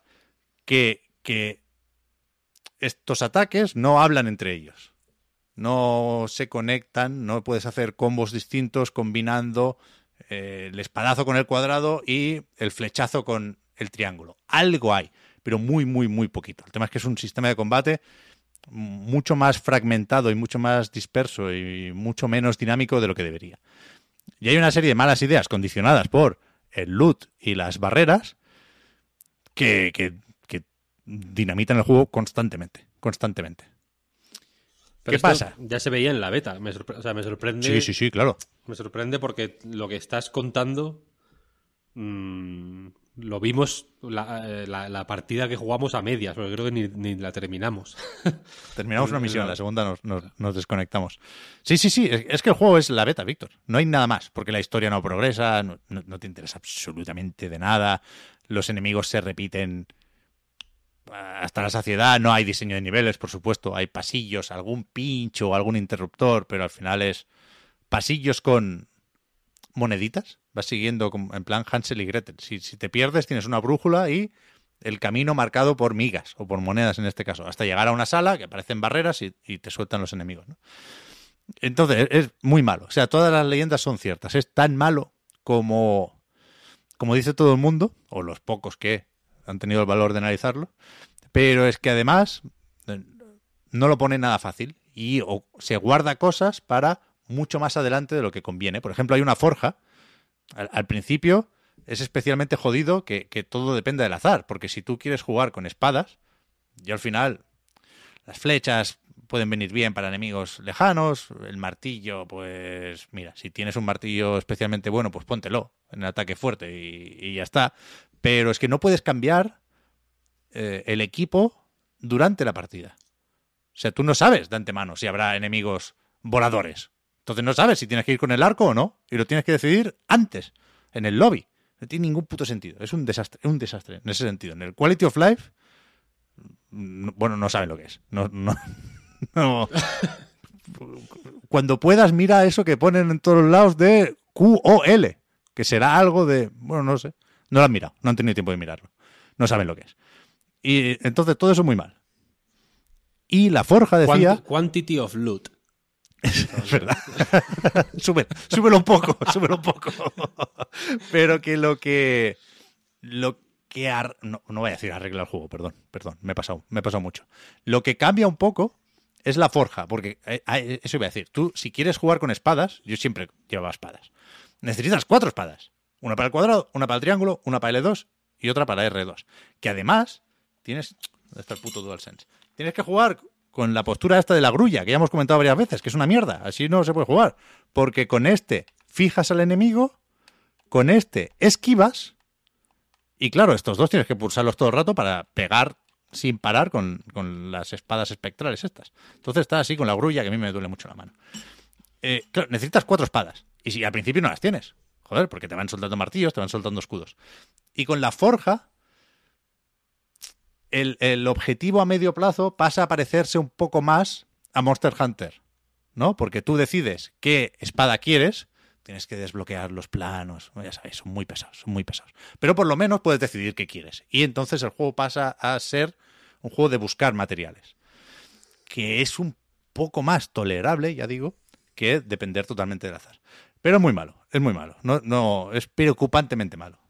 Yo estoy, estoy mal, estoy mal. Pero es que es la hostia porque en realidad el. el, las- el rollo de las dos armas. A mí es lo que más eh, me da coraje. Tampoco voy a decir que me moleste demasiado, porque la verdad es que ya, ya digo, yo no. Mm, Se ha, que- se ha quedado como atascado en, en el updating content y casi que me hace un favor porque lo, lo voy a cerrar y ya Eso, está. pa- eso pasa también. Es- O sea, está subiendo, ¿eh? Quiero decir, en el 50% Sí, sí, sí. se quedó como atascado, ahora va por el 52%, pero lleva la de Dios. No sé exactamente. Supongo que luego por la tarde ya me olvidaré y se me pasará y ya. Pero cuando has dicho lo de las 20 horas para el platino, fenomenal, tío. O, o para llegar a este punto en el que estás tú, fantástico. Eh, pero la cosa es que las. Eh, la idea de, las, de combinar armas, por ejemplo, tampoco es nueva. Bayonetta es eso al final. Y. A mí me gustaba mucho en Bayonetta 2, por ejemplo, eh, más que en el 1, que nunca le pillé el truco, ni, ni, nunca se lo he pillado, porque a Bayonetta 1 he jugado bastante más que al 2, pero no termino yo de, de, de, de- de- de cogerle el, el rollo. Pero en el 2 me gustaban mucho las combinaciones de armas flojas o rápidas, como la katana, con, mar- con el martillo o la guadaña, ¿sabes? El- el- la- Yo sé que tú no eres muy fan de estas armas No me gusta la guadaña, ¿no? de, de lo que podemos llamar cariñosamente armas dark, Darksiders, Exacto.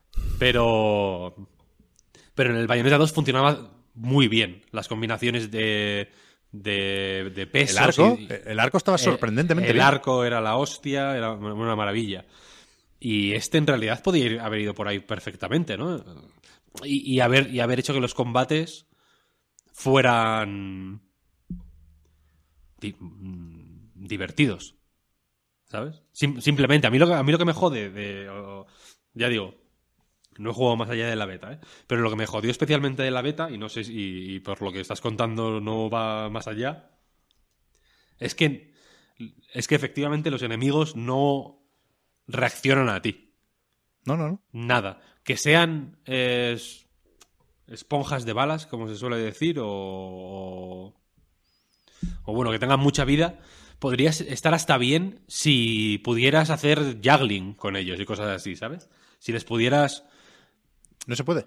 convear mucho en el aire, co- cosas así, ¿sabes? Pero que no se pueda, me resulta mm, incomprensible, sinceramente, Es, que incomprensible. es, un, es un juego de locos, Víctor. O sea, tú puedes, si le das hacia atrás y atacas, lo lanzas al aire. Y después tienes un gancho que se desbloquea también cuando llevas varias horas de juego, pero que te permite acercarte al enemigo. Un poco, bueno, la idea. eh, después no tiene nada que ver, ¿eh? Un poco como Nero en Devil May Cry, ¿no? Pero... Pero es que no, no, no se aguantan en el aire los enemigos. Tú efectivamente los elevas, pero luego caen. Y les da igual si durante la caída les pegas o no. Es que les da completamente, les da completamente igual. Entonces, no, no, no sé. Es que ni- no sé qué intentaban. Hace muchos años que se anunció esta mierda, ¿eh? No es algo nuevo. Y no sé, no sé qué han hecho en este tiempo. Ni, insisto, Platinum ni Square. Yo creo que aquí las responsabilidades hay que repartirlas. Yo creo que la responsabilidad última es de Square. De hecho, que porque esto es un proyecto eh, más de ellos, entiendo yo. ¿No? O, casi un encargo. Es que de verdad que me resulta. Me resulta chocante que, la, que el, mismo estudio que hace un Sol Cresta, por ejemplo, haga este juego también. Porque son. Porque me parecen filosofías de diseño. eh, opue- opuestas, sinceramente. O el estudio que hizo el Astral Chain, simplemente, joder, que también es un juego muy de combinatoria, tal. El otro día hablábamos de esto a, a raíz del Ghostwire Tokyo, ¿no? De, de, de cómo nos parecía un poco exagerado llamarlo arcade. Mm, Eh, por- pues porque no había combinatoria y los combates eran es- estáticos y, muy, y no había estrategia, etcétera, etcétera. Pero es que los juegos de Platinum son, si destacan por algo es precisamente por eso, ¿no? Más que por... Más que por otra cosa. Por darte X herramientas y, y ser especialmente hábiles en, proponerte situaciones en las que aprovechar las posibilidades y, y, y, y no, y no hacer caso al juego, quiero decir, no seguir órdenes del juego, sino experimentar con ellos. Con la. con lo que se puede hacer con tal y con cual, qué pasa si pones tal en los pies y tal en las manos, en el caso de Bayonetta, por ejemplo, ¿no? ¿Qué pasa si coges a. eh, a tal y a cual en el Astral Chain, ¿sabes? O sea, son muy habilidosos, me, me parece, vaya, eh, generando estas combinatorias. Y lo que me...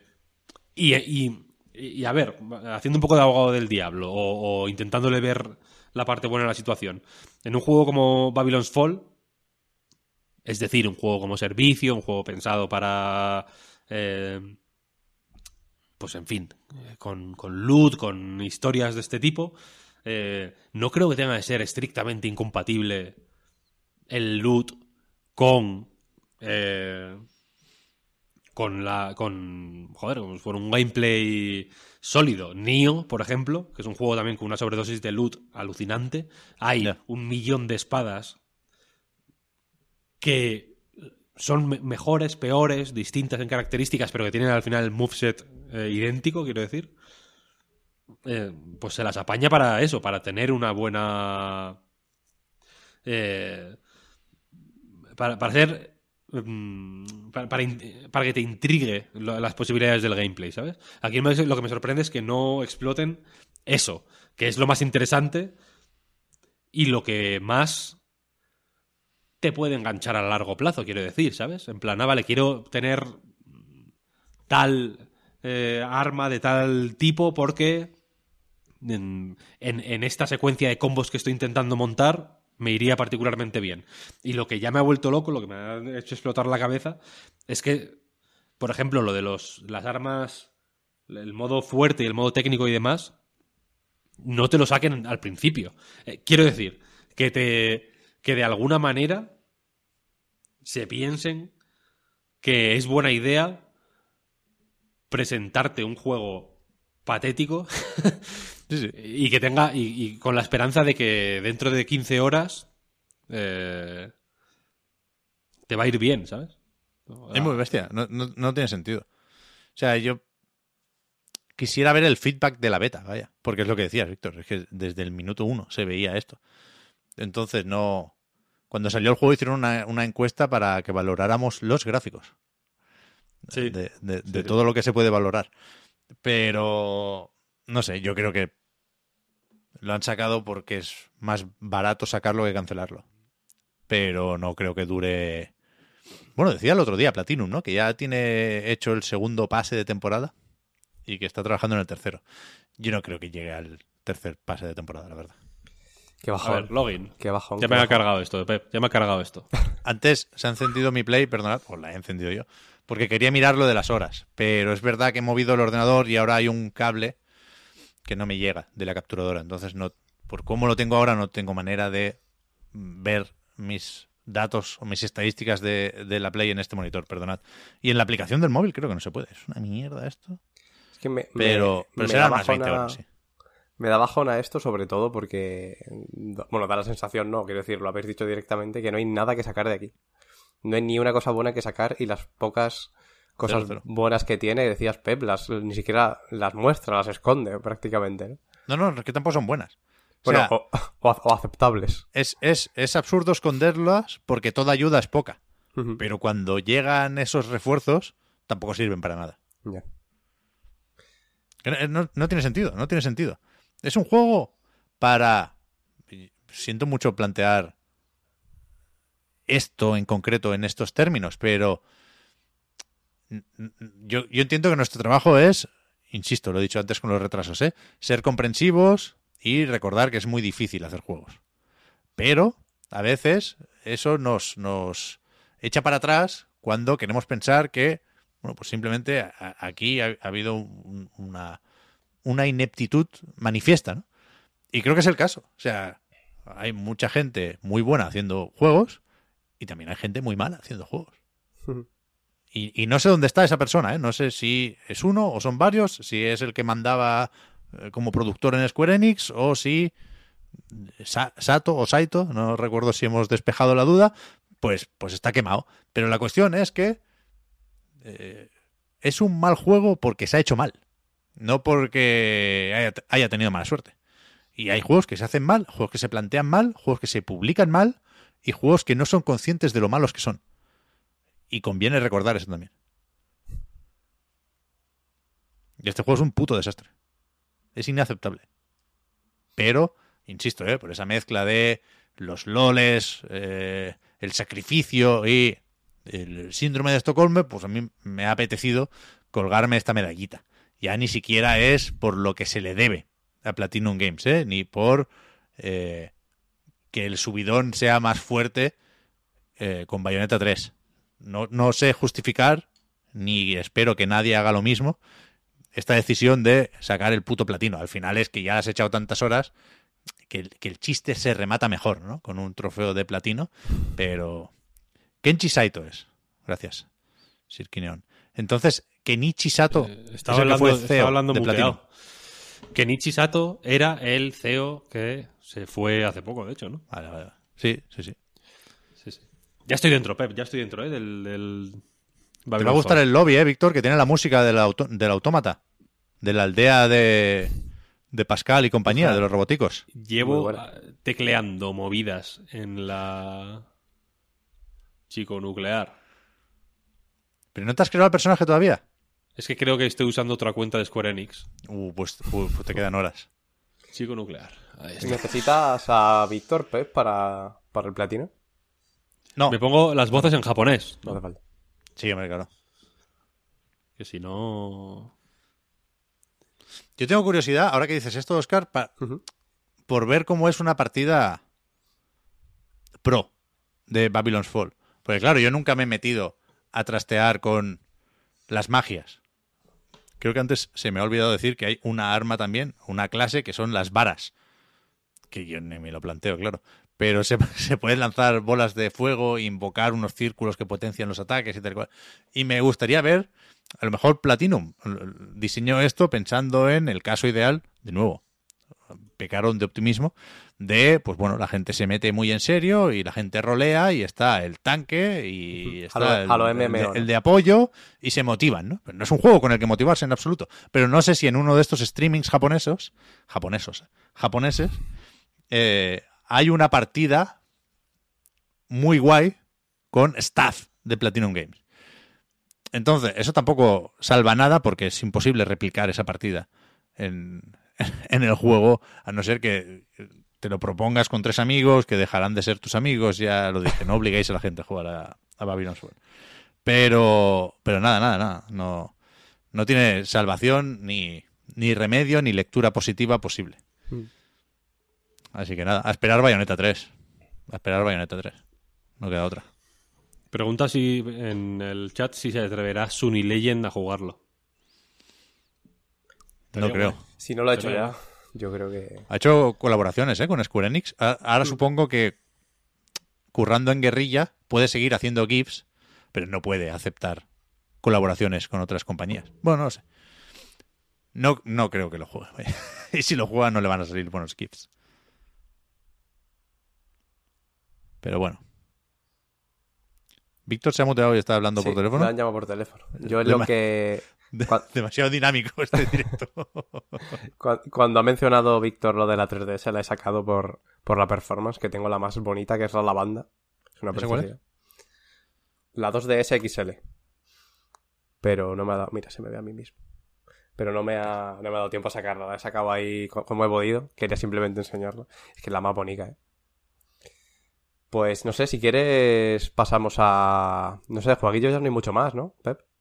No, tú, Oscar, has estado con el Kirby, entiendo, esta he semana. estado con el Kirby y, y bueno, he, he dejado el Elden Ring otra vez, que era lo que, lo que ya comentaba la semana pasada, que no me gusta nada estar con dos juegos a la vez. No es que no me guste, es que no, no puedo, o sea, no, no es una cosa que me, que me nazca, no, o sea, no puedo intercalarlos, puedo hacer una pausa de un juego justo siendo Elden Ring, a lo mejor de otros me costaría más.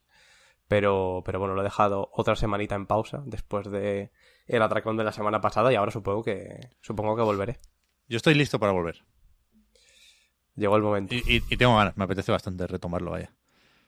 A ver, Así que igual la semana que viene me lo he pasado ya. A ver qué nos cuenta Víctor, que, que él también. No sé si. Creo que no lo llegó a decir en el podcast, pero comentó en, en Twitter mínimo que lo iba a dejar. Y a los pocos días dijo. Os tengo que decir algo. Y, se- ve que, que se ha metido un buen atracón.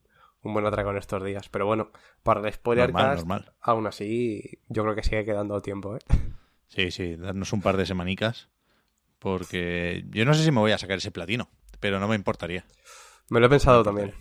Sí, sí, debe ser más o menos razonable. O sea, horas hay que echarle, eso seguro. Pero, pero bueno, parece más o menos abarcable en tanto que ya no es tan, tan fastidiado de el seguir quest, ¿no? Por el tema de que al ser un mundo abierto no, no se te van tan fácilmente, ¿no? No es que avances y sea una cosa totalmente lineal y por avanzar ya hayas perdido ya hayas perdido un poco lo, pues la posibilidad siquiera de seguir una, una misión secundaria que al final te puede dar un trofeo o puede ser, yo que sé, esa, esa misión secundaria que, que, desestimas totalmente puede ser el final secreto, perfectamente. Sí, sí. Y pues eso, a ver qué nos cuenta Víctor. No sé si está ya disponible. De su paso por Elden Ring. Con Kenji Saito.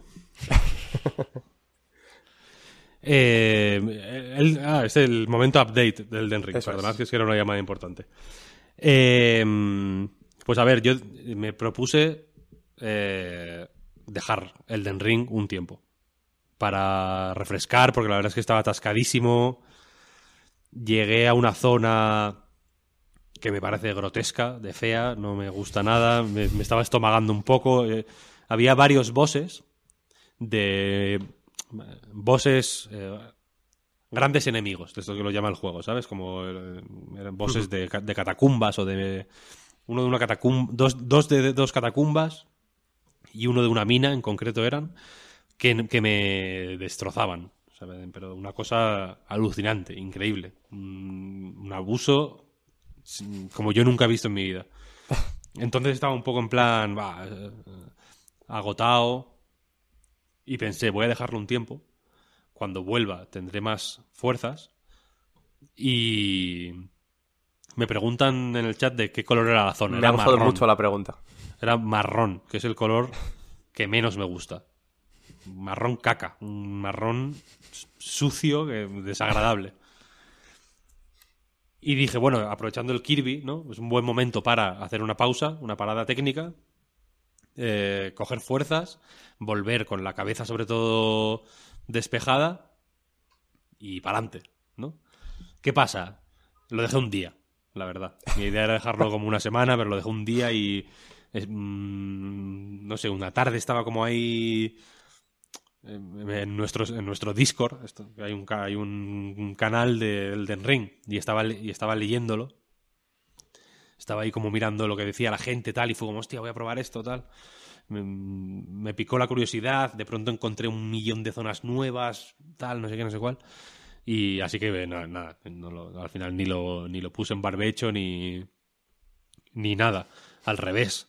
Ahora estoy también es que estaba un poco enfadado con el Den Ring. estaba un poco enfadado. Porque me, estaba empezando a, a fatigar mucho, mucho, mucho, mucho. Pero, o sea, yo, yo no os ubico. Por, o sea, por el miedo a los spoilers un poco, hablamos en clave siempre, pero yo no sé por dónde vais. O sea, habéis hecho la ciudad. Eh, por lo que yo he hablado y por mi experiencia, la ciudad es un poco el checkpoint mental de si hemos llegado hasta aquí, para adelante hasta el final. Voy a tardar más o menos, pero ya no tengo dudas de que acabaré terminando el Den Ring. Aunque pueden ser unas cuantas horas más, ¿eh? La ciudad, la capital, quieres decir. Sí, yo lo dejé ahí. Yo no he llegado ahí. Yo tampoco. Vamos, llegué por una movida de estas que, hemos hablado alguna vez, que te llevan sin saber dónde vas a ir, pero es una zona muy concretita que no puedes hacer nada, o sea, no, no es que llegues como tal a la zona.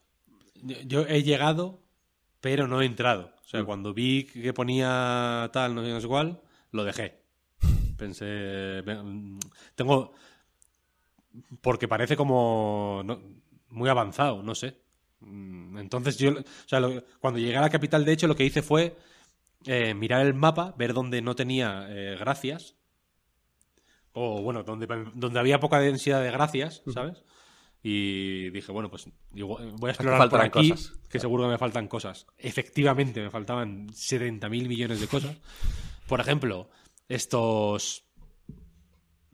Como estos edificios con patas. Que, van por ahí andando. Yo no sabía qué cojones había que hacer con ellos. Yo pensaba que había que treparles y entrar mientras estaba en movimiento. No, no yo no sabía que había que hacer. Con uno se puede hacer, o con uno yo pude hacerlo, pero no te deja entrar, claro. O sea, pude trepar antes de, claro, hacer que. Yo, he trepado a varios, de hecho.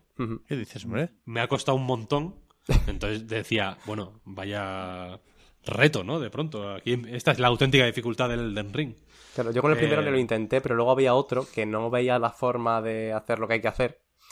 Y, y probé a hacer eso, pero no funcionó. Y la cosa es que al final, bueno, pues ya entendí que me fijé un- por casualidad, me fijé en una movida y dije, ah, bueno, tal, hay que hacer esto. Y.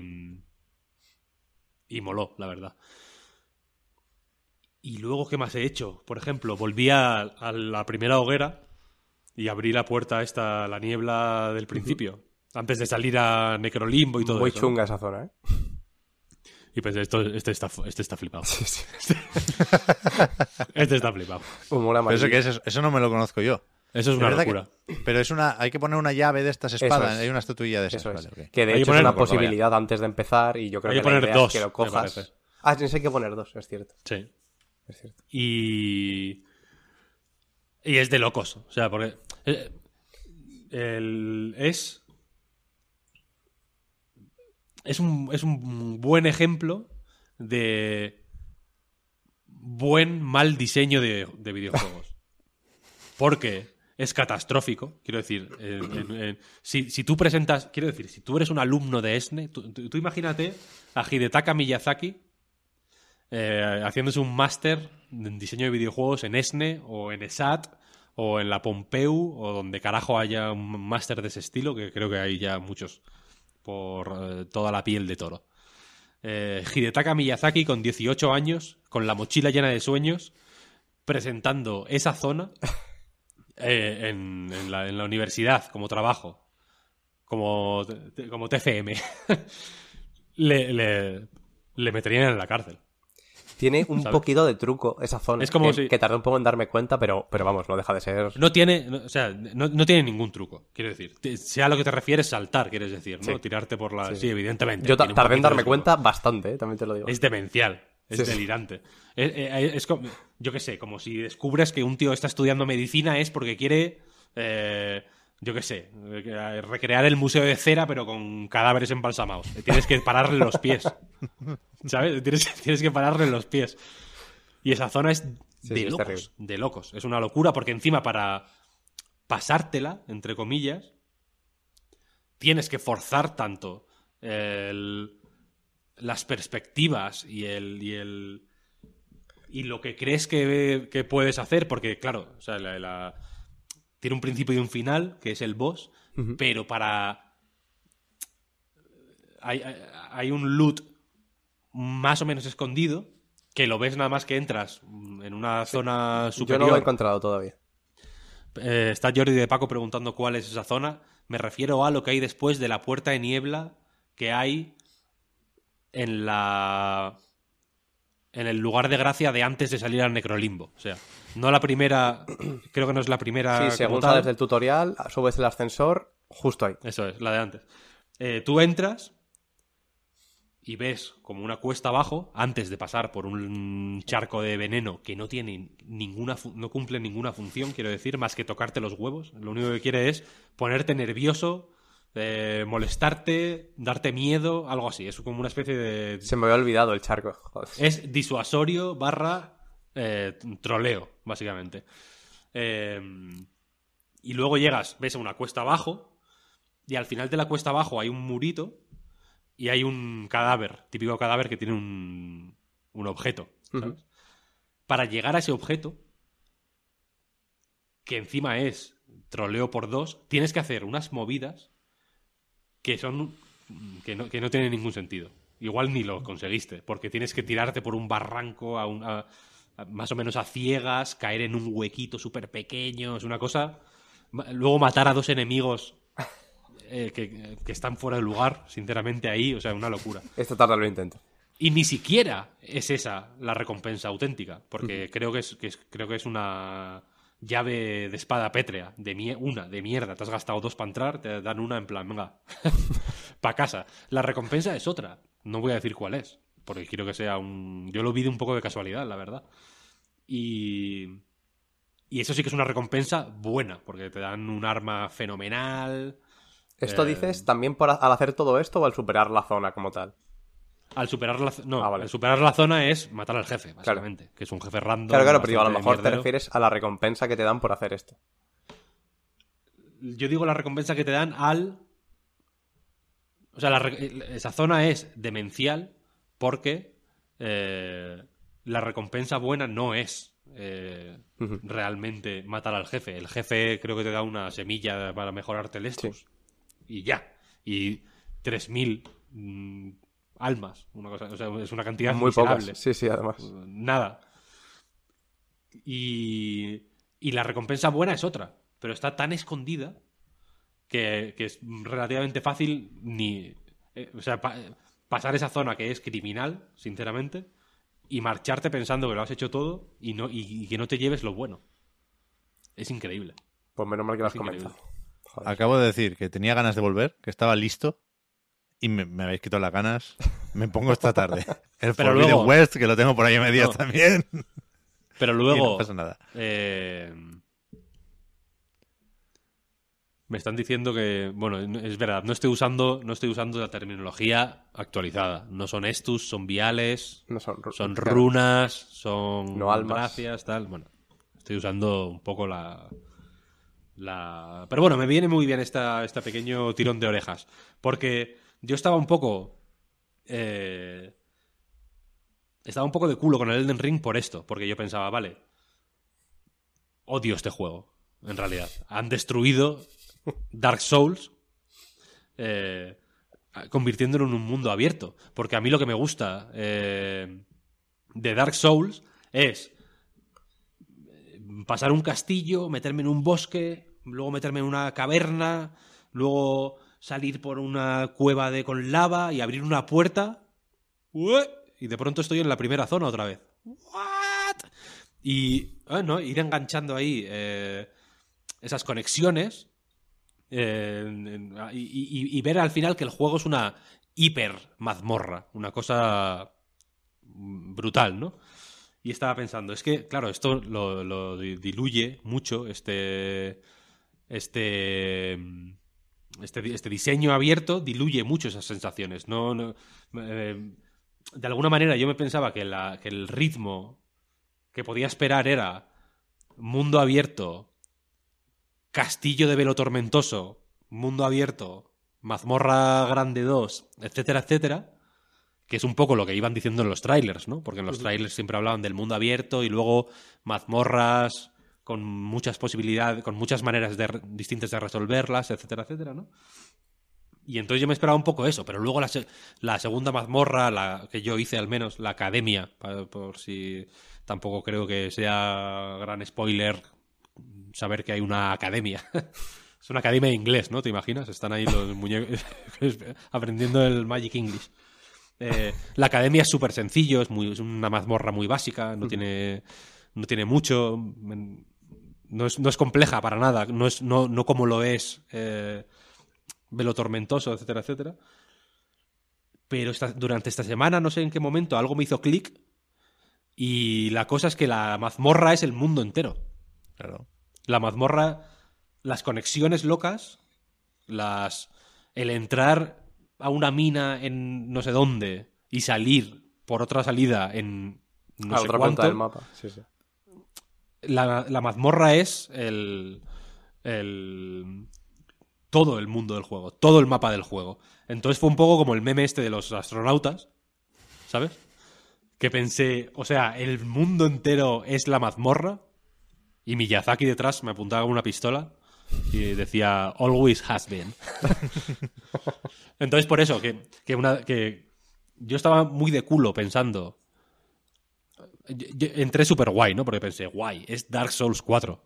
Qué fenomenal. Entonces por eso me refería a las hogueras y a los, a los almas, tal, o sea, porque al final es eso. Luego estuve ahí un poco en plan, no...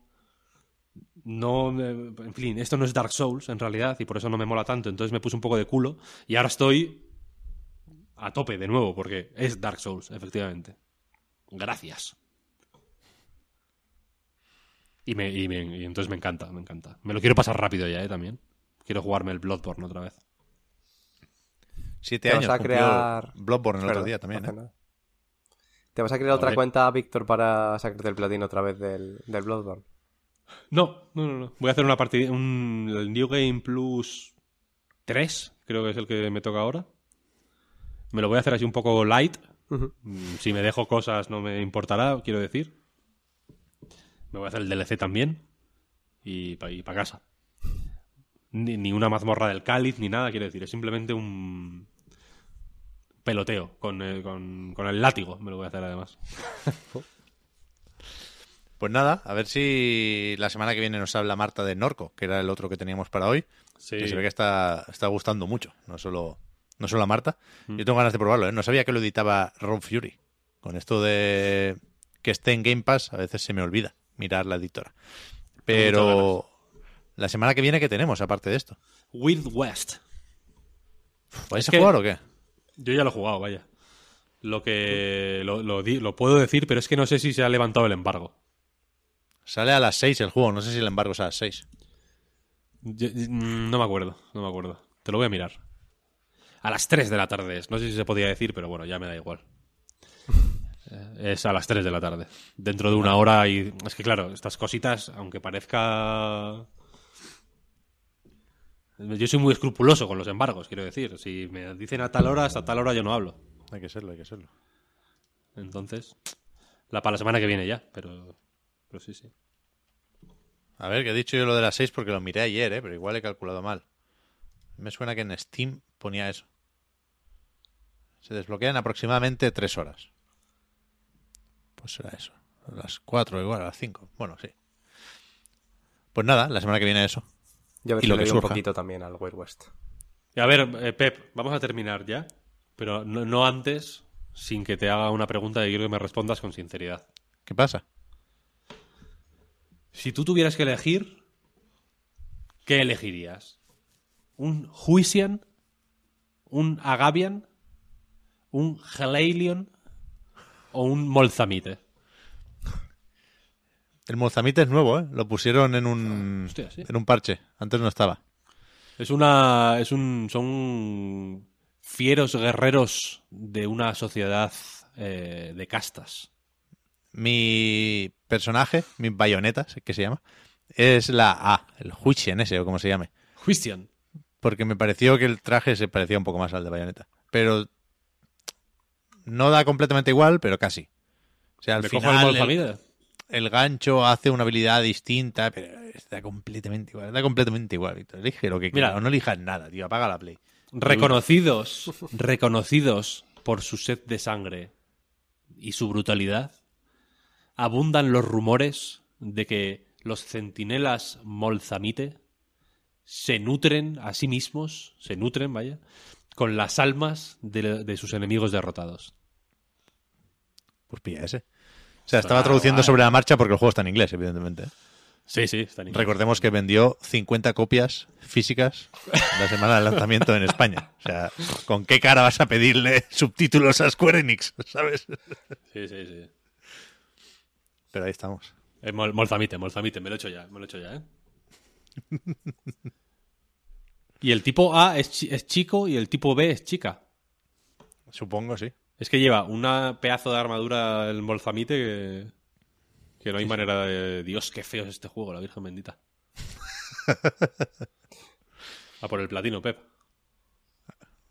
¿Te lo vas a sacar o no? Bueno, se va a intentar.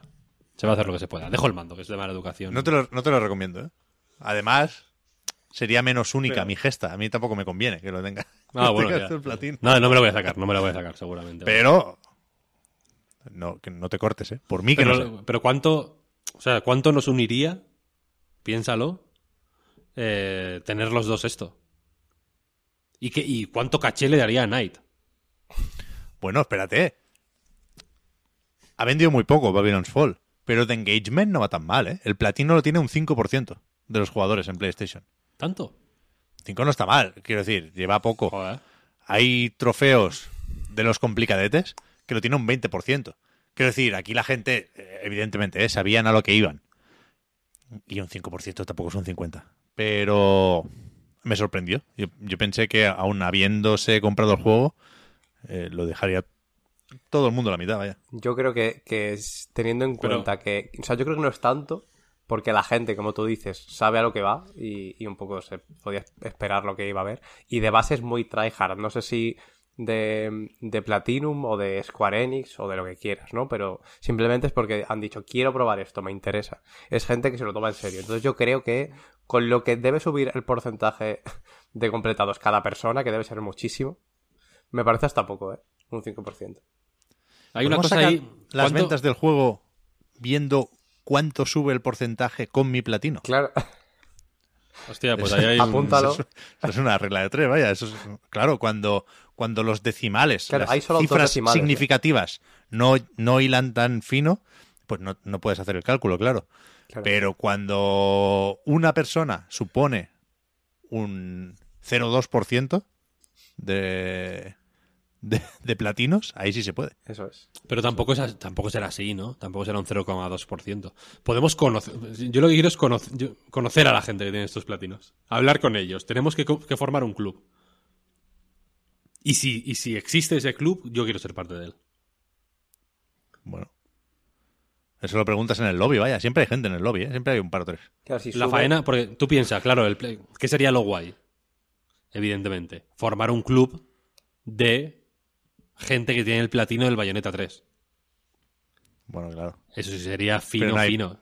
Pero la Switch no tiene. Pero es que sin logros. Claro. Es verdad. Ahí. Entonces quiero decir. Tenemos que conformarnos con esto. A ver, Esta- pero, pero esta gente, esta puta gente, lo siento por haber dicho un taco, ya se acabó. He dicho alguno durante el este, pero pocos, ¿eh? me, lo- me he cortado. Pero esta gente. Esta gente son fans de Bayonetta. Son mi gente. Es que Son, es eso. son nuestra gente. Son nue- Es que me, voy a sacar, me voy a sacar el platino. Es que que no- se Es acabó. que es así. Color de los ojos, me da igual. Me da igual. Quiero jugar. Si se nota en algo, es que es porque hay un 0,1%, es como que hay mil jugadores, más o menos, es solo en Play. Claro. Claro, claro. Por eso. No está mal. O sea, eso es fácil sacarlo. Claro, claro, pero como haya más de mil ya no se va a notar, es lo que te Pero hay decimales. Hay solo un decimal, creo. Hay un decimal, sí. Uno yo creo que se va a notar. Pero, escúchame, yo ya no prometo no volver a hablar nunca más de Babylon's Fall. Como muchos haré saber cuando tenga el platino, pero nada más. Pero alguien preguntaba antes, y, y con esto cierro mi intervención hoy, más allá de la despedida. Alguien preguntaba si esto nos hace perder la fe en Bayonetta 3. Y yo lo he dicho muchas veces. En mi caso no, porque es evidente en todo momento que son proyectos muy distintos. Es decir, a mí me molesta un poco cuando se nos critica por eh, juzgar en base a un tráiler. Evidentemente, cuando vemos el tráiler no le ponemos una nota al juego, no escribimos el análisis. Pero no menospreciemos la información que contiene un tráiler. O un poquitín de gameplay. Entonces, cuando, cuando se presentó Babylon's Fall no sabíamos nada, porque era un teaser que podía ser cualquier cosa y muchos pensamos en un Souls-like de Platinum, fíjate si nos hubiera venido bien ahora, ¿no? Pero cuando reapareció Babylon's Fall en un State of Play, ahora habría que buscar ese programa, ¿eh? Pero yo creo que dijimos todos, esta mierda, ¿qué coño es? Se veía malo el juego. Hace muchos años que sabemos, muchos años no, pero muchos meses que sabemos que Babylon's Fall va a ser malo.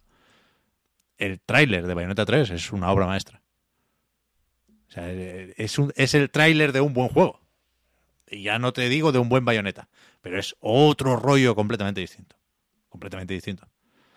Que puede salir mal, que hay, hay vídeos promocionales que engañan, a propósito o sin querer, por supuesto. Pero se pueden valorar. Mira, Los déjame trailers, decirte una coño, cosa. faltaría más. Déjame decirte una cosa. No sé cuánta gente, no sé cuántos game designers hay ahora mismo eh, escuchando esto. No sé cuántos lo escucharán en diferido. Pero acabo de hacer la primera parte del tutorial y que no te dejen correr hasta que no te sale la, la mierda de que se corre con el L3. Bueno, Suspenso. todo sea eso, ¿eh? Y que no te dejen saltar hasta que no te salga el, el- el que se salta con la X, suspenso. Hay que dejar usar el, el, el bando entero antes de, que- de saber lo que significa cada, cada cosa. Es así, es así. Pero bueno, y cuando veas las medallas te vas a enfadar mucho, Víctor, porque el platino puro depende solo del tiempo. Eh, bueno, es que no quiero hablar más, no quiero hablar más de este tema. Vamos a esperar Bayonetta 3, vamos a esperar primero el que hemos dicho que era para la semana que viene, el Weird West. Weird West. Weird West. Y el próximo viernes volvemos a grabar Podcast Reload. Oh, si os parece bien, Víctor y Oscar, voy recordándole a esta buena gente, a la que está en el chat, a la que nos escucha, eh, cuando le venga bien, que el podcast Reload, igual que a nightgames.com, es posible gracias a vuestras generosas aportaciones, patreon.com barra a night reload para más información. Supongo que los patrons tenéis ahora un ratito más de podcast en la prórroga. Últimamente baila más de lo debido la prórroga, pero vamos a intentar amarrarla bien y yo creo que hoy hay tiempo. Hombre, Eh, una prórroga de tres horas, nos grabamos mañana, vaya. bueno, espérate. Eh, es verdad, la podemos grabar mañana. Claro. Sí, hombre, hombre, es Esto- jueves, esto jueves. sería lo ideal. Claro, claro, claro. Pues los patrons, mira, meteros en, en patreon.com en la entrada del programa anterior y estáis a tiempo de dejarnos preguntitas por ahí. Y, ¡uh, qué maravilla! Cómo me ha alegrado esto porque estaba un poco ya cansado que he dormido mal esta noche. Pero con el resto nos volvemos a escuchar la semana que viene. Gracias por seguirnos y ayudarnos a mejorar. Eh, esto hemos adelantado la emisión barra grabación, pero la publicación es como siempre, ¿eh? En Patreon, igual si la podemos meter mañana. En abierto esto estará el lunes en plataformas de podcasting y en YouTube. Y tenía que hacer algo más. Ah, sí, coño. Que hoy estamos en Twitch y me sabe mal cortar la conversación o el debate o la opinión. Pero ha habido un par de raids como mínimo, ¿eh? Gracias a Sí, los Chiclana, amiguetes de Chiclana y Eurogamer. a Eurogamer. Muchas gracias. Ahí está. Y gracias también a los que os habéis suscrito durante este ratico. Mil Gracias. gracias. Por último, a Víctor y a Óscar. A ti, Pep. Muchas gracias a ti. Pep. Y a Marta, que ha estado en el chat también, ¿eh? Que se mejore Marta. Moderando. Hablamos luego. Hasta luego. Chao. chao. chao.